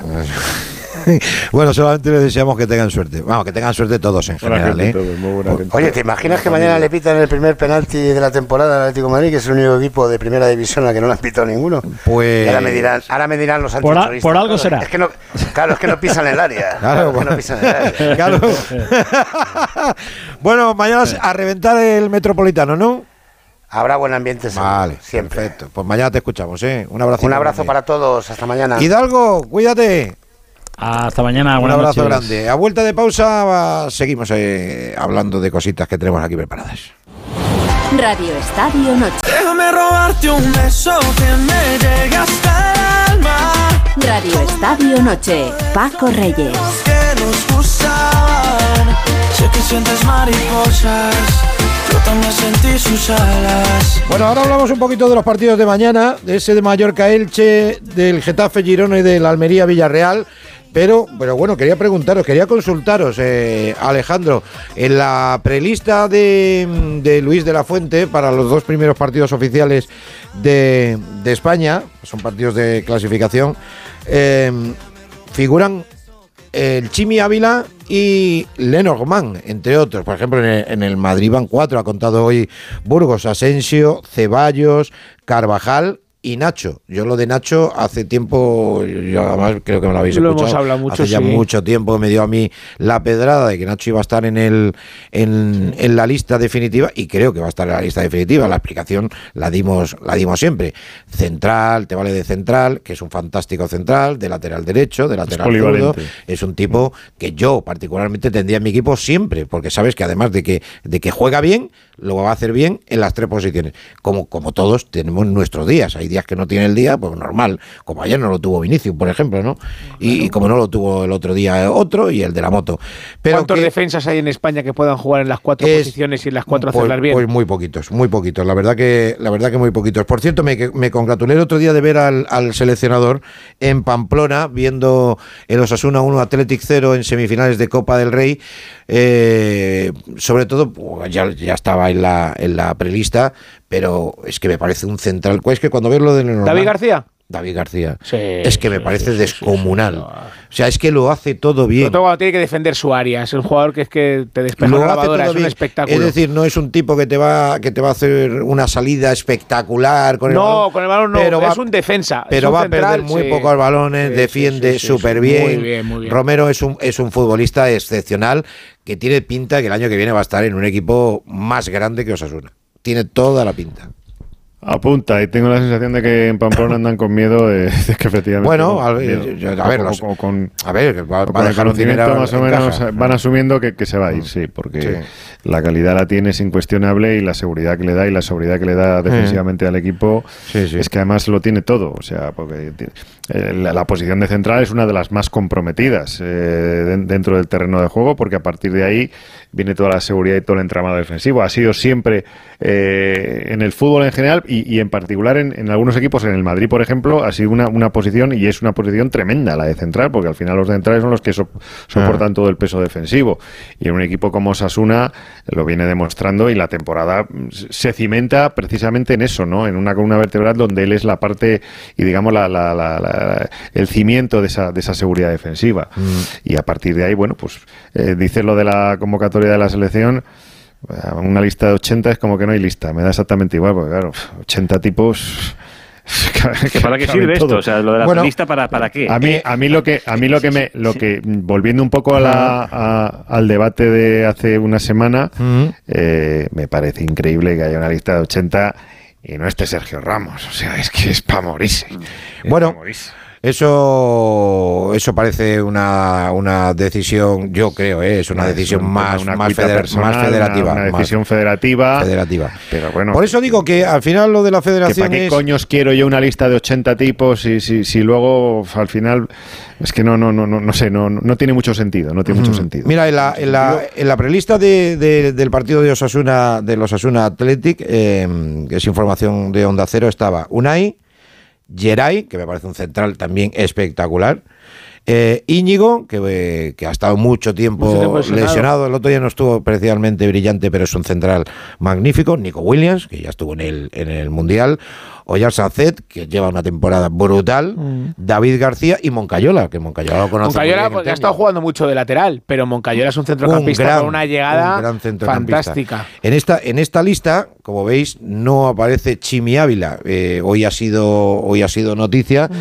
Eh, a quien más sigue y a quien menos nos ha, nos ha sorprendido, ¿no? Sí, a mí es un futbolista que me encanta, pero me ha pillado en fuera de juego totalmente, Mm. la verdad, no, no me lo esperaba. Por eso. O sea que. Para mí también. Que, que- que la, la información que tenemos nosotros no está, no está Chimi Ávila. En cualquier caso, saldremos, saldremos de duda dentro. dentro Tengo de muchas ganas, poquito. Paco, de ver a Gabri Veiga, que está en la prelista y- Hombre, y, me que- parecería un soplo de aire fresco fantástico y ha sido una irrupción en la liga eh, sensa- sensacional. Pasa que hay tantísimo centrocampista Sí, y de sí, tantísima pero- calidad, pero es verdad que. que Es un jugador mismo- diferente, es un chaval diferente. Yo creo, y Paco, es. que eh, se está clubetizando mucho el, Mm. el mundo de las selecciones con esto de los fichajes, nacionalizaciones express para, para Mm. incorporar a un jugador.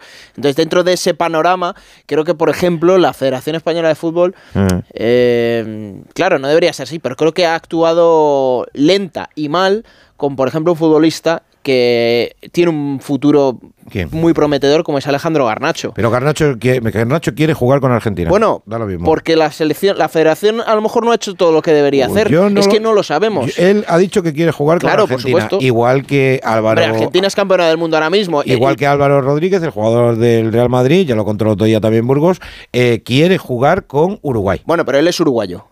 No, no, él nació en España. Es español. Álvaro Rodríguez. Sí, sí, sí. Vale, entonces en ese caso Claro, me claro, claro. vale, pero perfecto. quiere jugar con, eh, con Uruguay. Igual que Garnacho quiere jugar con Argentina. Claro, pasa que a ¿Qué es lo- Garnacho le llama Scaloni, que es el Eh. seleccionador campeón del mundo, y evidentemente, si la. si- quiero decir, aquí también hay un trabajo de campo mm, que debería llevar años atrás. Mm. Y si han estado muy rápidos con Lenormand y con el Chimi, creo que han Ah. estado igual lentos con Alejandro Garnacho, que es un futbolista nacido en España, que su madre es argentina, y que evidentemente, si la AFA ha estado mucho más eh, at- atinada y rápida con él, pues se ha llevado un futbolista que, insisto, tiene un futuro Mm. prometedor y que es jovencísimo, y bueno, pues mm, es, es el caso contrario. A ver, yo, pero es que eh, es que la federación haya intentado convencer a Garnacho es lo más normal del mundo, pero si el jugador quiere jugar con Argentina, sabemos. pues claro, pues no. No, no, no, eh, pues sí, por eso te digo. O sea, que, que Pero a veces los jugadores eh, deciden, eh, toman una decisión pensando en dónde va a ser más factible de jugar. Te cuento un ejemplo rápido. A Lauren Bizano, ¿os acordáis? El jugador de, que, de dos hermanas que jugó con Lauren, con- sí, claro, debutó, claro. de- debutó, debutó en el Mundial de Francia. Y bueno, yo sé que, que- que- que él, después de que pasó el tiempo y con la trayectoria que llevó, podía haber sido jugador de la selección española, pero claro, ya, ya había debutado con oh, Camerún en el Mundial de Francia, pero el hecho de debutar tan joven, pues le abrió las puertas al fútbol profesional. A veces un jugador, cuando tiene la posibilidad de elegir, pues se decide por aquello que cree que le va a venir a corto plazo mejor, ¿no? No Sí, digo lo- que sea el caso de... Sí, estos del- chicos lo que, lo que pasa, Paco, que, que apuntan ya muy alto. Hmm. Muy alto de, de- de muy joven. Entonces yo creo que serían internacionales con cualquiera de las dos selecciones. Por nivel, me refiero, por nivel. Si me, si me, si me confirman que, que España ha intentado lo de, lo de Garnacho, pero que Garnacho desde un principio eh, parece que eh, quería Argentina y al final ha decidido Argentina. Y ya está, pues sí, que sí que es súper respetable todo eso. A mí me sorprende más lo de Lenormand, pero, pero porque en España hay centrales que no le desmerecen para nada a, a, a Lenormand. Eso es, eso es así. Sí, al final con Luis Enrique iban un perfil de central muy determinado porque él quería centrales sobre todo que tuvieran buena salida de balón y eso lo llevó hasta las últimas consecuencias y luego el Mundial demostró que se equivocó porque, y fíjate, yo le defendí mucho, ¿eh? pero las cosas como son, luego el que acabó jugando de central fue Rodri, que fue el mejor de la selección española probablemente en el Mundial y es un medio centro. Pero O sea, que hay un quiero decir pero- que al final esa idea eh, Luis Enrique no la pudo llevar adelante o, o los que llevó le decepcionaron ya una vez allí, al final jugó Rodri. mí lo de, lo de, Entonces- lo de Lenormand no me termina de convencer, pero sobre todo porque tenemos, creo que, grandes centrales que no desmerecen para nada a Lenormand. Pero en fin, eso lo, lo veremos dentro de muy poquito. Y el nombre de, de- de un jugador que está en la, en la. No sé, bueno, no sé si está en la prelista, pero que quiere jugar con, con España, que es Bajetic, el jugador del Sí, Liverpool. Hijo de Bachetti, que, fuera jugador del Celta que en los tiene, años 90. que tiene un fútbol También, brutal, sí. que tiene un futuro brutal. Bueno, pues eso, si un jugador quiere jugar con España, pues bienvenido sea. Ahora, que no quiere jugar con España, pues chico, que vamos, Pero- hay que respetarlo y, y además honrarle su Decía, decisión. decía Paco, muchas veces los jugadores eligen donde, quiere- donde creen que puede encajar. Precisamente Garnacho en esta Argentina, a lo mejor Mm. precisamente tiene menos hueco que en una España que es tiene que, reconstruirse. Pero es que yo supone. creo, yo creo que no hay que elegir eso. Eso tiene que ser un sentimiento. Creo, eh, digo yo, eh, la No, selección. no, para mí también, pero he puesto el panorama de, la, de, de Entonces, esta si Garnacho clubetización se de Qué romántico soy. No, pero si es que, ver- pero si es que es verdad. A mí, eh, pero escúchame, Romero. O sea, a mí me dicen mañana, oye, ¿quieres jugar con Italia? Que te hacemos un huequecito, Paco. Y digo, pues no, porque yo soy español y porque me siento español. No me voy a Ya, ir a pero jugar tu con carrera Italia. profesional si es muy Italia- corta y quieres jugar un pero mundial si o una Italia, Eurocopa. Paco, Pero yo eso no. Paco, no. siguiendo con la comparación, Sí. si en Italia vas a tener más posibilidades de jugar, te vas a Italia. Y si tu, si tu representante llega y te dice, te conviene que juegues con Italia porque en Italia tengo un contacto, porque en Eh. Italia sabemos, puedo hablar con, porque allí va a ser más fácil. que- Yo te entiendo, Romero, de verdad, pero, Tú pero me yo creo entiendes que está todo está, está- está todo el pescado vendido en Sí, todo que aquí pero yo creo que- el tema de las y que de lo de los cosa. colores Sí, y, y las patrias y todo eso Ya, en ya. este mundo tan Ah, pues, eh, mercantilizado vale pues yo para soy un romántico todavía de. Soy un bueno, pues de me eso. encanta, yo también soy un romántico, pero como soy ah, como soy tan romántico, pues así me va en la vida. Eh, y- y por ser tan romántico muchas veces pues no, no juegas o no te convocan o Ya, o ya, pero sé. bueno, Entonces- pues entonces, ya- aquí ya se ha acabado el romanticismo y, y aquí es un tema crematístico exclusivo. No, pero lo de las nacionalizaciones no, no es nuevo, ¿eh? Acordaros cuando Donato, claro no Pizzi, nuevo, Cataña, claro de eso han pasado 25 años y en aquel momento también sorprendió la decisión y, Ah. y algunas se encajó mejor que otra.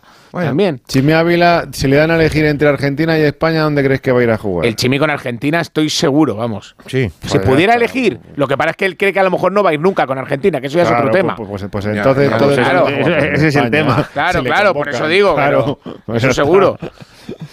Esto es así de fácil. Bueno, Esto es así de fácil. bueno, pues cuando Cuando la Lauren, lista. fue, cuando Lauren fue con Camerún y celebraron la, creo que fue la Copa de África, no sabía, dónde, no sabía dónde meterse ni cómo salir. Nunca en su vida había visto una celebración de, de aquel país Eh. y te digo que no, no lo pasó bien. ¿eh? Y el oro, el oro olímpico, Paco, si no recuerdo mal, la final Claro, contra España en esa por- Sydney. eh, eh, esa oportunidad de jugar tan joven eh, Claro. con una selección, pues le abrió las puertas. Bueno, eh, esto ya son, de- son decisiones eh, muy particulares. Por cierto, que en la lista está David De Gea, con lo cual nos alegramos muchísimo porque está haciendo un temporadón. David De Gea y, y Basetic, que va a ir con la, con la sub-21, que es donde, donde en, principio, en principio tiene que estar. Y luego ya, a partir de ahí, el, su fútbol y su situación eh, dictaminará. Es que es una lista tan amplia, ha contado Granado y que, por ejemplo, el Rayo Vallecano, pues Pues me parece que van dos. Isi están- y Fran García. Pues son dos. Isi y no, y sí, Fran García, el lateral. Y Fran García, Pues eh, del pues- Getafe, por ejemplo, eh, David Soria. ¿Eh? Eh, que creo que está haciendo muy buena Muy temporada. También. O sea, de algún modo eh, A ver. estás haciendo parte a muchos jugadores Bueno, de, pero, de pero, la pero selección. mira, yo esa parte, por, por una A mí me parte. parece fenomenal, ¿eh? Por una, claro, por una parte me parece que está muy bien porque hay un montón de jugadores que, de- que ven reconocido su trabajo. Claro. Es decir, no van a ir todos y la mayoría No, no, es va a ir. imposible. Porque es imposible. Bueno, pero le mandas un mensaje, Pero- estamos pero- pendientes de sí, ti. Yo, Exacto. yo quiero romper una lanza a favor de Luis de la Fuente. Sí, sí, me parece me que ha sido bien, un ejemplo de coherencia dirigiendo las categorías inferiores de la selección. Y es un tío sido, que sabe muchísimo de fútbol. Y, y creo de verdad que si le dejan trabajar lo va a hacer francamente bien. Yo estoy convencido. ¿eh? Lo de los votos de Debes fue un poquito Bueno, random. pero- no, pero, pero mira, yo le quiero es- buscar una explicación a lo de Julián Álvarez. Estoy de acuerdo contigo en lo que has dicho. Él es un técnico de cantera, Paco. Él, es él ha sido un técnico de cantera, de cantera de la federación. Y lo que ha votado, está claro que hay jugadores que sí, que, No. que- que ya sé lo que me vas a Vale, decir. te lo pero compraría- que, que te- puedo entender el por qué ha votado a Julián Álvarez como primera opción. te lo compraría, pero Modric no lo veo yo. No, ya lo sé. Vale. Pero, pero, pero, Pero Bellingham es otro futbolista Bueno, joven también. claro. Vamos a dejarlo ahí que quiero un, pequeño apunte de lo de mañana. Paquito, mañana eh, Mallorca-Elche en busca de es sexta victoria consecutiva, Sí, ¿no? sexta- sí, sí, es, es una barbaridad. Ha Eso, ganado joder, cinco partidos te digo. consecutivos en Somos. Mañana busca la sexta victoria. No se fía del Elche Javier Aguirre. Y cuando le han ah, sacado una estadística de- del propio club, pues es curiosa. El Mallorca, ante 33 colistas, solo ha ganado a 5. Oh, amigo. No le Oh, gusta. eh, Sí, sí, este tipo de partidos no le gusta, pero bueno, si gana el Mallorca se metería con 34 puntos y daría un paso casi definitivo. Pero yo sigo pensando que, que la liga está muy competitiva y el ejemplo, viendo al Cádiz, que ha podido ganar, Eh. Creo que esta liga va a ser eh, dura hasta el final. ¿eh? Hombre, es que si va a ser dura. Para, para, por Ma- arriba. Mañana, por cierto, cumple, mañana cumple 107 años eh, el club y hay tarta para los aficionados. Bueno, bueno, pues, pues come, come mucho. Alejandro, estás invitado. creo, Come ¿eh? mucho, come mucho bien, mañana los dos. Oye, mañana. velas para soplar o no. Mañana Almería Villarreal, el Las Almería, el Almería que ya saben que, bueno, miren los dos después de ganar, pero el Almería con el subidón de haberle ganado a, A Barcelona. a Barcelona, ¿eh? Y el Almería pues ahí luchando en los puestos de descenso, al igual que eh, Getafe, Albertini. Hay que reconocer que los tíos de corbatilla, ¿eh? Bueno, eh, es el enésimo ultimátum ya para Quique. Yo eh, Tiene- estoy de los, de los ultimátum a- aquí, que lleva Lo con lleváis ultimátum do- dos mes. meses. No, no, pero... es- Mira es- que te lo dije, que no le quieren echar y no me creéis, joder. No, no, si, yo, quiere si- echarle- si yo vengo no contando aquí desde echar. hace mes y medio que el que no le quiere echar es el que manda y es el presidente, Claro. pero esta vez sí que Ángel Torres siente que tiene un match ball porque es Girona y Cádiz. Y si no saca al menos cuatro puntos en, en estos dos partidos, pues Girona y Cádiz. Uh, está bastante comprometido. El primero es mañana en casa contra el Girona, que llega muy bien. Es que ese partido hay que ganarlo por activa, por pasiva, como decía Claro. Ucelay, por perifrástica. Si Quique saca un punto de 6 o, o saca cero de 6, evidentemente ya nada le va, le va a Fíjate sostener. la ¿no? situación que levantó Albert cuando tenían los partidos en el Canu, que no ganó, pero dejó una imagen buenísima. Luego el empate que sacó en el Metropolitano ante el Correcto. Atlético de Madrid. También, Y ahí es un momento delicadísimo. Eh, la, la- la piel que cubre al Getafe es, es muy fina. Viene de, de ganar al Valencia, pero el otro día la derrota en Villarreal.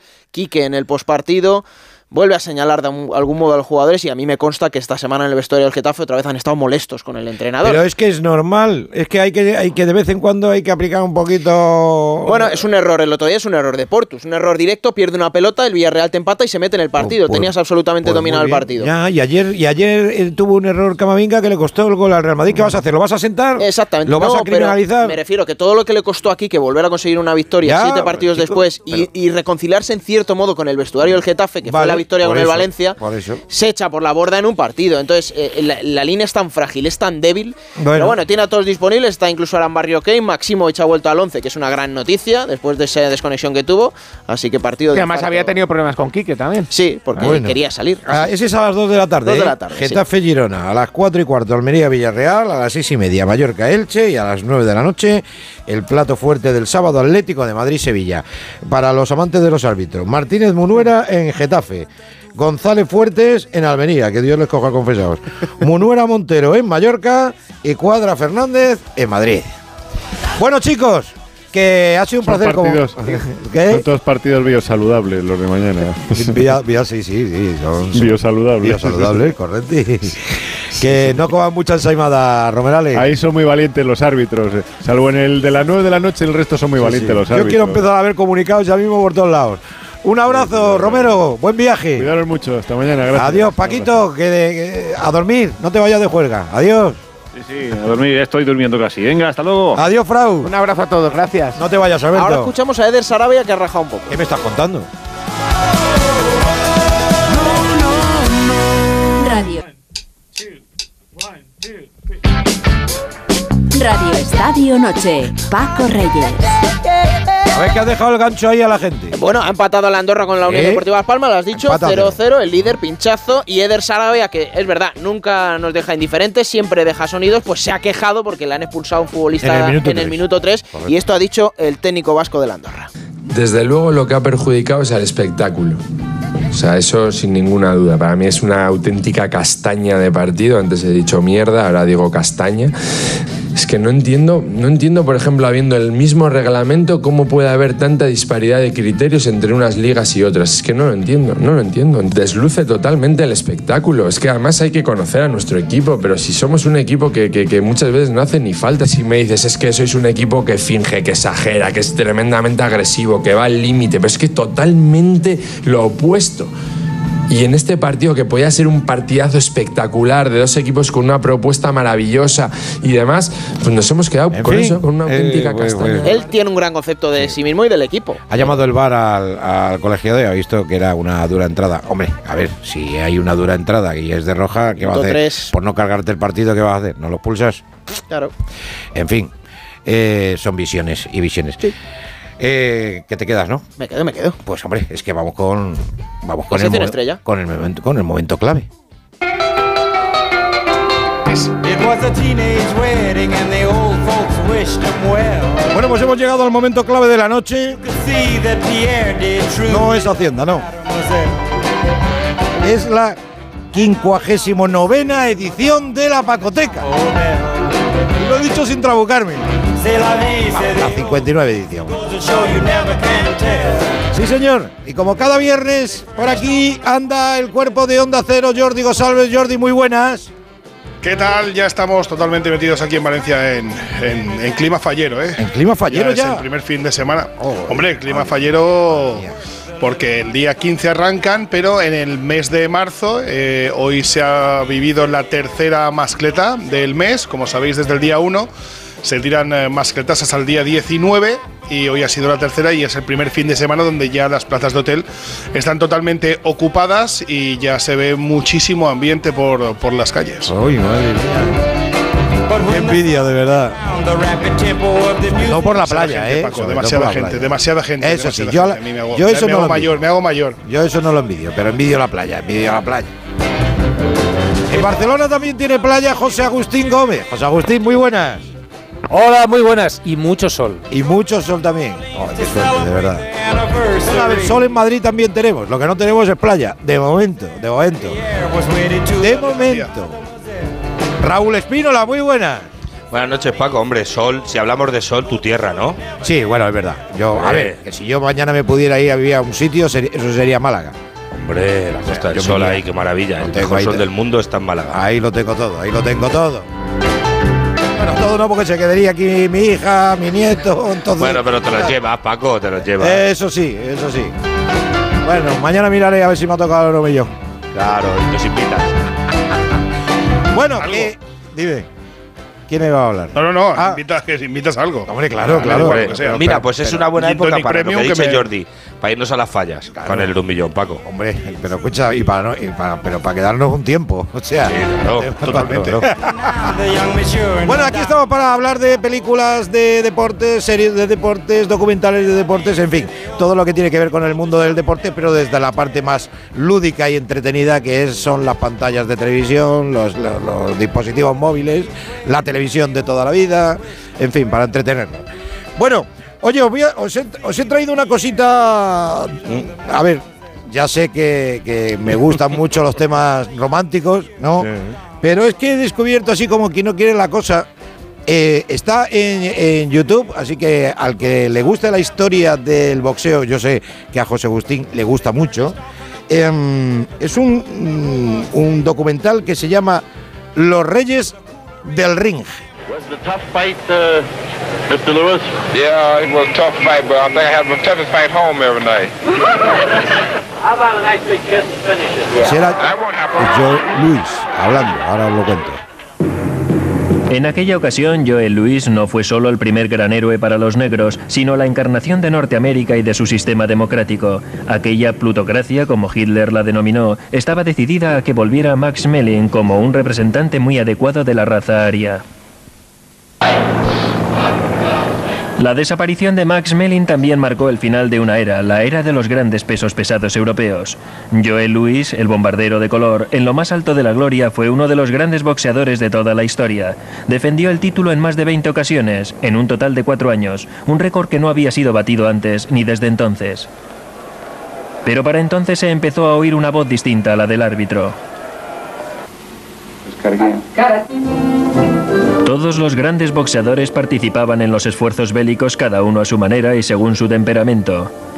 Tímido e inquieto, pero siempre generoso, Joe Luis ofreció sus victorias al Bueno, pues ese es eh, donde prácticamente donde arranca este, este documental, que la verdad que es espectacular, eh, desde con imágenes desde principios de, del siglo XX, 1920 aproximadamente, con Jack Dempsey, posteriormente Joe Luis, Joe Luis que terminó trabajando en, en un casino, eh, arruinado, Max Milling, el, el alemán que terminó siendo presidente de Coca-Cola en Alemania, o sea, alucinante.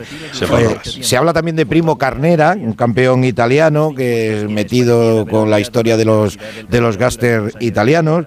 Eh, pasan también por los Juegos de Berlín, por la Segunda Guerra Mundial, eh, por Rocky Marciano, que murió como todos sabéis muy jovencito, eh, Malcolm X, que tiene su, su gancho a la hora de, de dar eh, entrada a un mito como es Muhammad Ali, a Joe Frazier, a George Foreman y termina con el nacimiento y caída de Mike Tyson.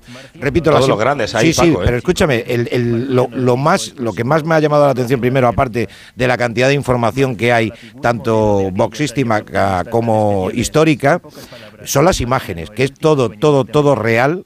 Con imágenes en blanco y negro es absolutamente alucinante. Eso es lo alucinante, Alucinante. Así que si os Eran gusta. auténticos reyes. ¿eh? Hombre, pero es que por eso, o sea, que eran auténticos reyes. La mayoría acabó mal, ¿no? O- Sí, el, al final. El que no. Sí, eso está bien. Oye, no, que me ha arruinado. Mm, ¿En qué trabajo, en qué trabajo puedo coger? Eh, mejor vete a un casino. Sí, es una magnífica idea. Sí, sí, pues, bueno, pues le, le- le terminaron a, a Joe Luis también le terminaron arruinando el fisco de, de- de Estados Unidos después de haber dado un montón de dinero le, le- le- le- se la liaron para, para hablar mal y pronto, ¿no? Bueno, yo creo que, Si dime. Si me permitís un consejo Sí. para complementar eh, eh, este documental, para mí el mejor libro que se ha escrito sobre Mohamed Ali es uno que, que escribió David Remnick, que se llama Rey del Mundo. Eh, no solamente es biografía de, de. Mohamed Ali, de Cassius Clay, y cómo creció y cómo se formó. Ahí puedes ver también cómo lo utilizó Malcolm X, pero también habla de otros boxeadores, habla de Joey Luis, habla de Primo Carnera, habla de, de diversos eh, campeones de los pesos pesados y, y cómo evolucionaron y cómo se movía en aquel momento el mundo del boxeo. Yo creo que puede ser un buen complemento a este a esto que nos acabas de comentar, que yo no he visto, Pues, pero por lo que me dices, mola, mola. se puede complementar muy bien con ese libro porque yo es de lo mejor que he leído alrededor del mundo del boxeo. Mm. Muy bueno. Y cuando hablas con gente de que está muy enganchada al deporte de las ah, 12 eh, cuerdas, todos te dicen que Joe Luis ha sido el mejor de todos. Aquí tenemos una imagen de, de pues no sé, de, de, de Whitaker, de Mayweather, de Mohamed Ali, pero todos te dicen, no, no, libra por libra, a la historia, el Mm. mejor, Joe Luis. Joe Luis. Pues hay muchas imágenes y varios y varios combates de, de Joe Luis. La verdad que merece muy mucho la pena si os gusta el boxeo. Es decir, Sí, es- el bo- y además que yo creo que el boxeo de antes era un poco más puro que el de ahora, ¿no? Yo creo que antiguamente Sí, mucho más boxeo místico, ¿verdad? Eso es, tenía otra cosa distinta a lo que tenemos hoy en día, no lo sé. Yo, yo de boxeo no entiendo mucho, pero es verdad que recuerdo el boxeo de, de- el antiguo como, como, como algo místico, como dice Jordi. Es que tú, ¿quién no recuerda el Rumble, uh, Rumble in the Jungle, ¿no? Eh, de, de- de ese documental también, de, creo que es de Leon Gast, eh, When We Were Kings, eh, donde se narran las aventuras de, de- de- de aquellos auténticos reyes mundiales, que yo creo que están en desuso, pero que siguen siendo...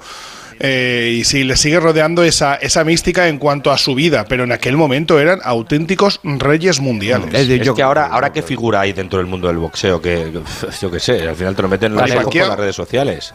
Ca- Canelo.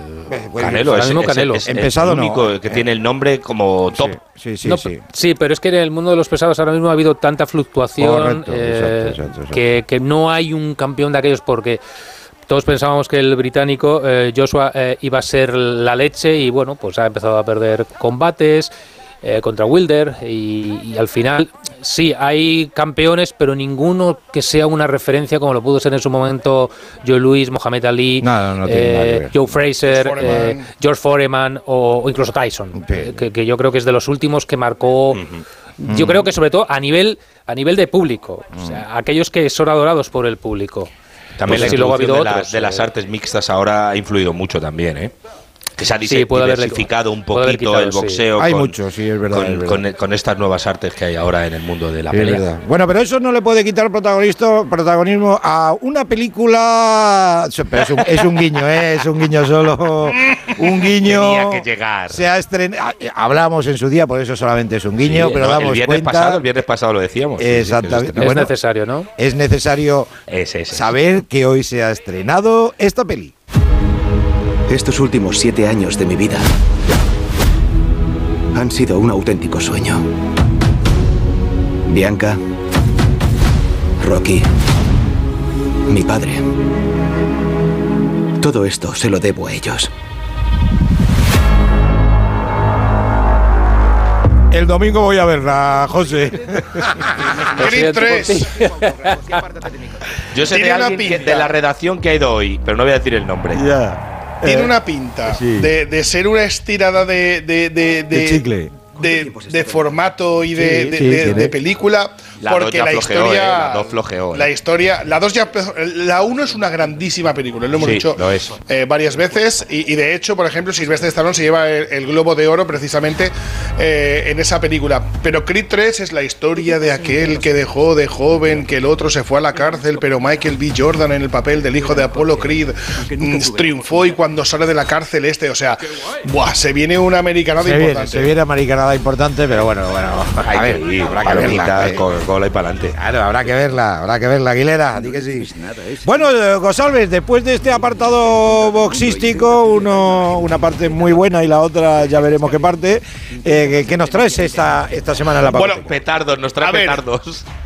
No, os traigo petardo, sí. Eh, Este precisamente eh, no, no, es, no es un petardo, eh, es un compositor salvaje. Y yo os quería traer precisamente esta composición suya.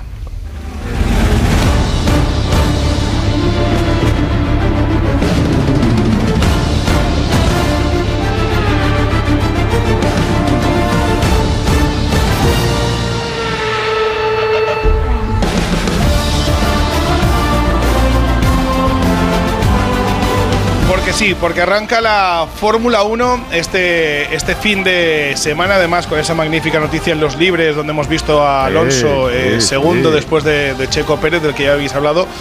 Y yo quería traer. Este tema es el tema eh, hecho exproceso solo para la Fórmula 1.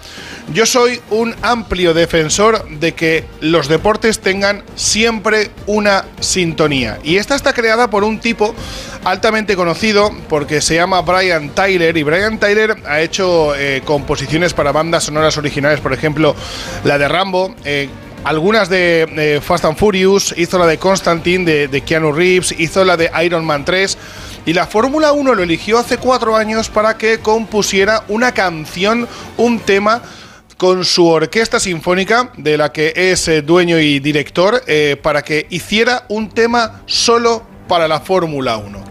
Y diréis, bueno, bien, está bien.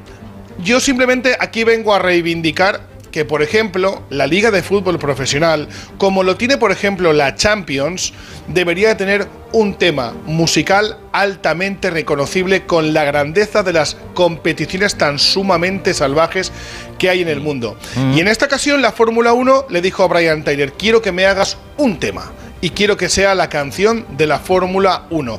Y no la cambiamos hasta dentro de muchísimos años y a través de Sony Music eh, compusieron este tema con su banda sinfónica para que sea la banda sonora de la Fórmula 1 que arranque este próximo fin de semana. Repito, a mí con todo el respeto del mundo, la liga de fútbol profesional que este año tuviera de me- la de me gusta el fútbol, a mí me provoca uticaria. La de me gusta el a mí a mí me produce uticaria, o sea, esto es modernidad, esto es el deporte 3.0 y hay que llevarlo a otros extremos. Y creo que la Fórmula 1, al igual que por ejemplo hizo la Euroleague con aquella canción que hizo magnífica llamada Devotion, la de baloncesto, creo que deberíamos de aprender de ciertas competiciones y que en este caso se cogiera a grandes compositores como es el californiano Brian Tyler para que les hiciera la canción de la Fórmula 1 que como digo arranca este fin de semana. Qué bonito, súbelo un poquito.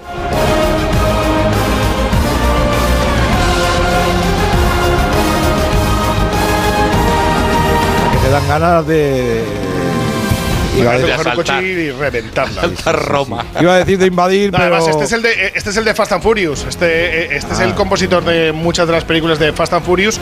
Pero lo digo por eso. Eh, a mí, de verdad, a mí que, que la Liga de Fútbol Profesional no tenga un tema establecido único para los próximos años, me, mm, ah, me, me- me fastidia un montón como tiene la National Football League, como tiene plus la NCAA.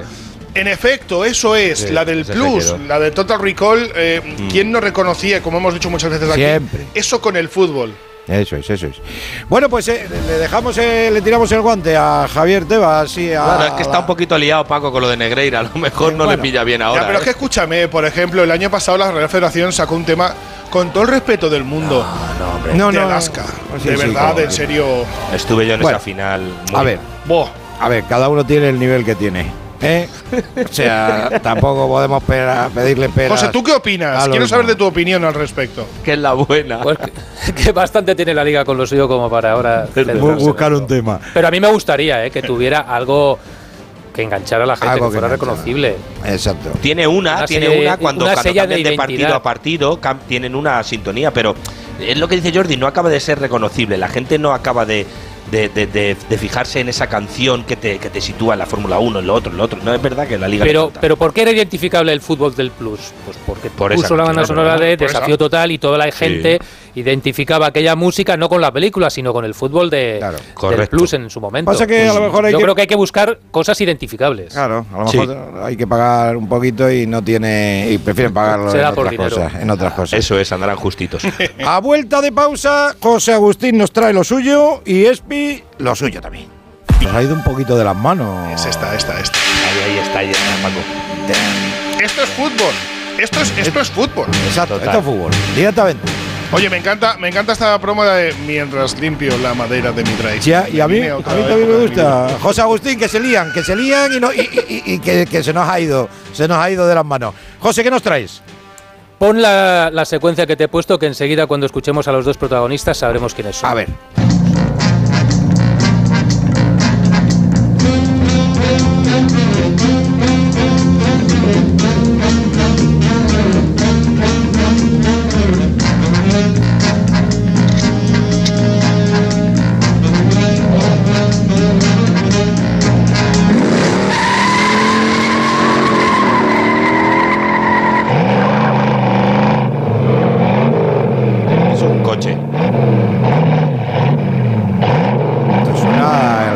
Steve McQueen, por lo menos. ¿eh?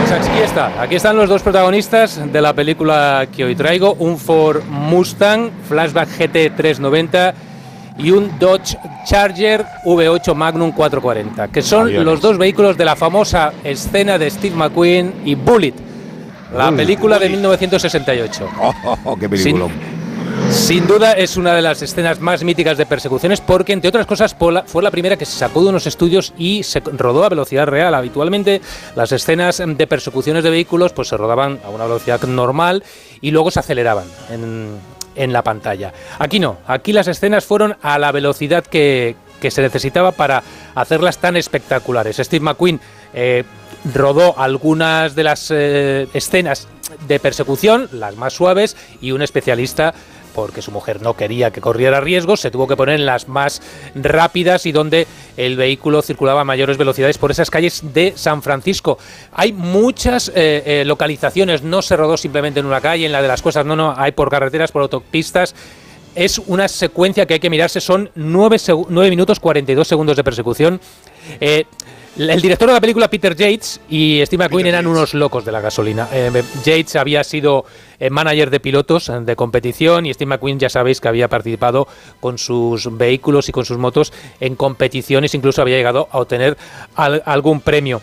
Y Steve McQueen se volvió loco con esta película y quiso eh, rodarla, pero como repito, no le dejaron rodar todas las escenas. Hay un detalle, si os fijáis y la volvéis a ver, el Ford Mustang, que es el que conduce el bueno, eh, Steve McQueen, no aparece eh, ningún anagrama de Ford ni siquiera el caballito, el Mustang, en el frontal. Porque dice la leyenda que Ford, aconsejado por sus abogados, no quiso ceder coches para la película y Steve se mosqueó y dijo, pues ningún distintivo de Ford va a aparecer en el vehículo. Se utilizaron dos Ford y dos Dodge para las persecuciones y para la película. Uno de los Ford durante décadas se le perdió la pista y apareció en una chatarrería en México y el otro eh, se sabe que lo consiguió por un por 3.300.000 dólares un agente de seguros que se llama Robert Kiernan y con el que estuvo intentando convencerle eh, Steve McQueen durante sus últimos años de vida para que se lo vendiera y nunca lo, consiguió. La película consiguió el Oscar al mejor sonido. Se usaron unas cámaras nuevas, ligeras, que permitieron eh, mm, rodar con mayor libertad estas escenas tan espectaculares. Y aparte de Steve McQueen, pues en la película aparece Jacqueline Bisset, por favor de pie, Robert Vaughan, con el que ya había coincidido en Los Siete Magníficos, y Robert Duvall. Eh, es la primera producción de Solar Productions, que fue la productora de, Steve McQueen, y la película, bueno, mm, digamos que eh, es muy sencillo la trama. Eh, hay un, un, delincuente arrepentido que va, tiene que declarar, los malos lo matan y a partir de ahí, pues Steve McQueen inicia la búsqueda de los malos hasta que llega el momento cumbre de esta persecución, que empieza de una manera y acaba de otra. Pero sin duda es una de aquellas persecuciones y escenas que cualquier aficionado al mundo del motor y al cine de, acción tiene que ver. Vaya peliculón, vaya peliculón, vaya José, peliculón. Yo te voy a decir una cosa.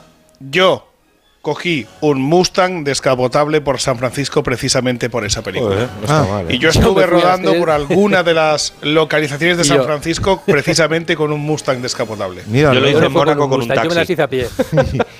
yo me las hice a pie. Por cierto, como curiosidad, eh, Bill Hickman, que es el que hace de conductor del coche de los malos en esta persecución, era también piloto y especialista y explicó eh, años después que su coche era más rápido que el Mustang y en que alguna de las escenas para que el Mustang mm, se consiguiese acercar a él tenía que bajar la velocidad. O sea que la fama de la velocidad del Mustang sí, pero no tanta como la de este dos Charger. Ah. Oye, que eh, Espínola. Se le hizo un guiño, ¿no? A esa película. ¿El qué? Perdona. Se le hizo un guiño a esa película en Ronin, Mm. no sé si la recordáis. Ronin. Con la- Jean, la- la Jean Reno y, Robert Robert De De Niro. Sí, sí, sí. Sí. Eso es. Gran Por se le hizo, se le así hizo ahí es. un, un- un guiño importante. Por cierto, en la película hay un, hay un Volkswagen Escarabajo que aparece hasta seis veces en la escena de persecución. Claro, hombre, porque. Mira, un apunte importante a lo que habéis dicho, lo del recorrido, es verdad que he dicho lo de Mónaco y os voy a decir la verdad. Hice el recorrido de Mónaco con un Audi A6 y me multaron. ¿Y te multaron? un radar. Me pilló un radar, hice el mismo recorrido y me comí un radar. Eso es desgraciado. Sí, sí. No, pues Así tú que, sabes lo que va- lo de disfruté, que- lo disfruté. De que al inicio de la escena hay música y cuando empieza la persecución de verdad desaparece y lo único que se oye es el motor y las ruedas chirriando. Sí, sí, es- La verdad que es una gran película que merece la pena. Mira, de hecho me acabo de recordar que tengo que volver a verla. Voy a ver si la encuentro porque es un peliculón espectacular. Y, y como- Música de Lalo Schifrin, el de Misión Imposible, ¿no? Que Espínola, que digo que se nos ha ido, se nos ha ido de las manos, así que el próximo día abrimos contigo. O sea que. porque- Bueno, vale, bueno, so- solo os, os pongo un poquito el Ah, pie. Un poquito el pie, Como- venga. Un poquito el pie. No. Eh, el lunes, el lunes o el martes retiran la camiseta de Pau Gasol y os traigo un documental espectacular de los Lakers para la semana. A ver, a ver. the pressure that's what really drives me to wear purple and gold it's a different feeling Jerry Buss has taken a big bite out of the sports scene. What Jerry Buss did in his first year owning the Lakers is incredible. De esta serie, de esta serie ya hemos hablado, la trajo en la temporada pasada Hugo Condés, una serie de HBO donde recreaban un poco la vida de Reggie Bush y los Lakers con Magic. Pero en esta ocasión son 10 capítulos que están en Disney, donde podemos ver lo mismo, pero con imágenes reales y con los Oh. personajes de verdad. Y os lo puedo asegurar, es de los documentales deportivos que más estoy disfrutando. Vale, pues escucha, lo he traído a pie eh, por lo de, a pie, a pie lo solo, de, sí, lo sí. de Gasol, que van a retirar, y os lo recomiendo, es espectacular cómo Reggie va a escoger los Lakers y cómo lo, Bueno, pero, lo la, levanta pero un la poquito semana, ahí la semana que viene profundizamos en el tema en Sí, cuestión, sí, ¿no? sí, sí, sí, os lo cuento, lo cuento porque es espectacular, os lo digo de verdad, ¿eh? Vale, vale, perfecto. Pues con ello nos quedamos, con ello nos quedamos. Que paséis un glorioso fin de semana. Igualmente, Eh, trabajando. Pues, pues, trabajando, hay que trabajar y hacer otras cosas, ¿eh? Yo tengo un Atlético de Madrid-Sevilla muy agradable. Oh, mañana. pues entonces mañana coincidiremos a eso, de las, supuesto, a eso de las 11, sí señor. Espero que gane el Atlético. Eh, bueno, eso ya va en... Yo, yo, yo, lo tú, prefiero tú, yo. Lo sé, lo sé, lo sé. Yo creo que los del Valencia también y los del Español también. Barça-Valencia tengo yo, sí, el domingo. Sí, señor. Barça-Valencia, José Alves, te- no te vas a aburrir. Y, y nada. ¿Español dónde? ¿Dónde es español? Español. ahora- Valladolid juega. Oh, Ah, Valladolid. uh, Valladolid. vaya- Cuidado, vaya- eh. vaya La partido. semana que viene va al Bernabéu. Cuidado. señor, sí, Eh, a las señor. 2 de la tarde. Sí, señor, ahí estaré también. Cuidaros mucho los tres. Un abrazo grande. Venga, feliz año, vemos. ¡Feliz año! Disfruta de Chris, Paquito. Adiós. Y hemos llegado. Mañana mucho más Radio Estadio, mucho más fútbol, mucho más deporte. En la sintonía de Onda Cero desde las tres y media con Edu García y toda la troupe de Onda Cero Deportes. Gracias y feliz noche.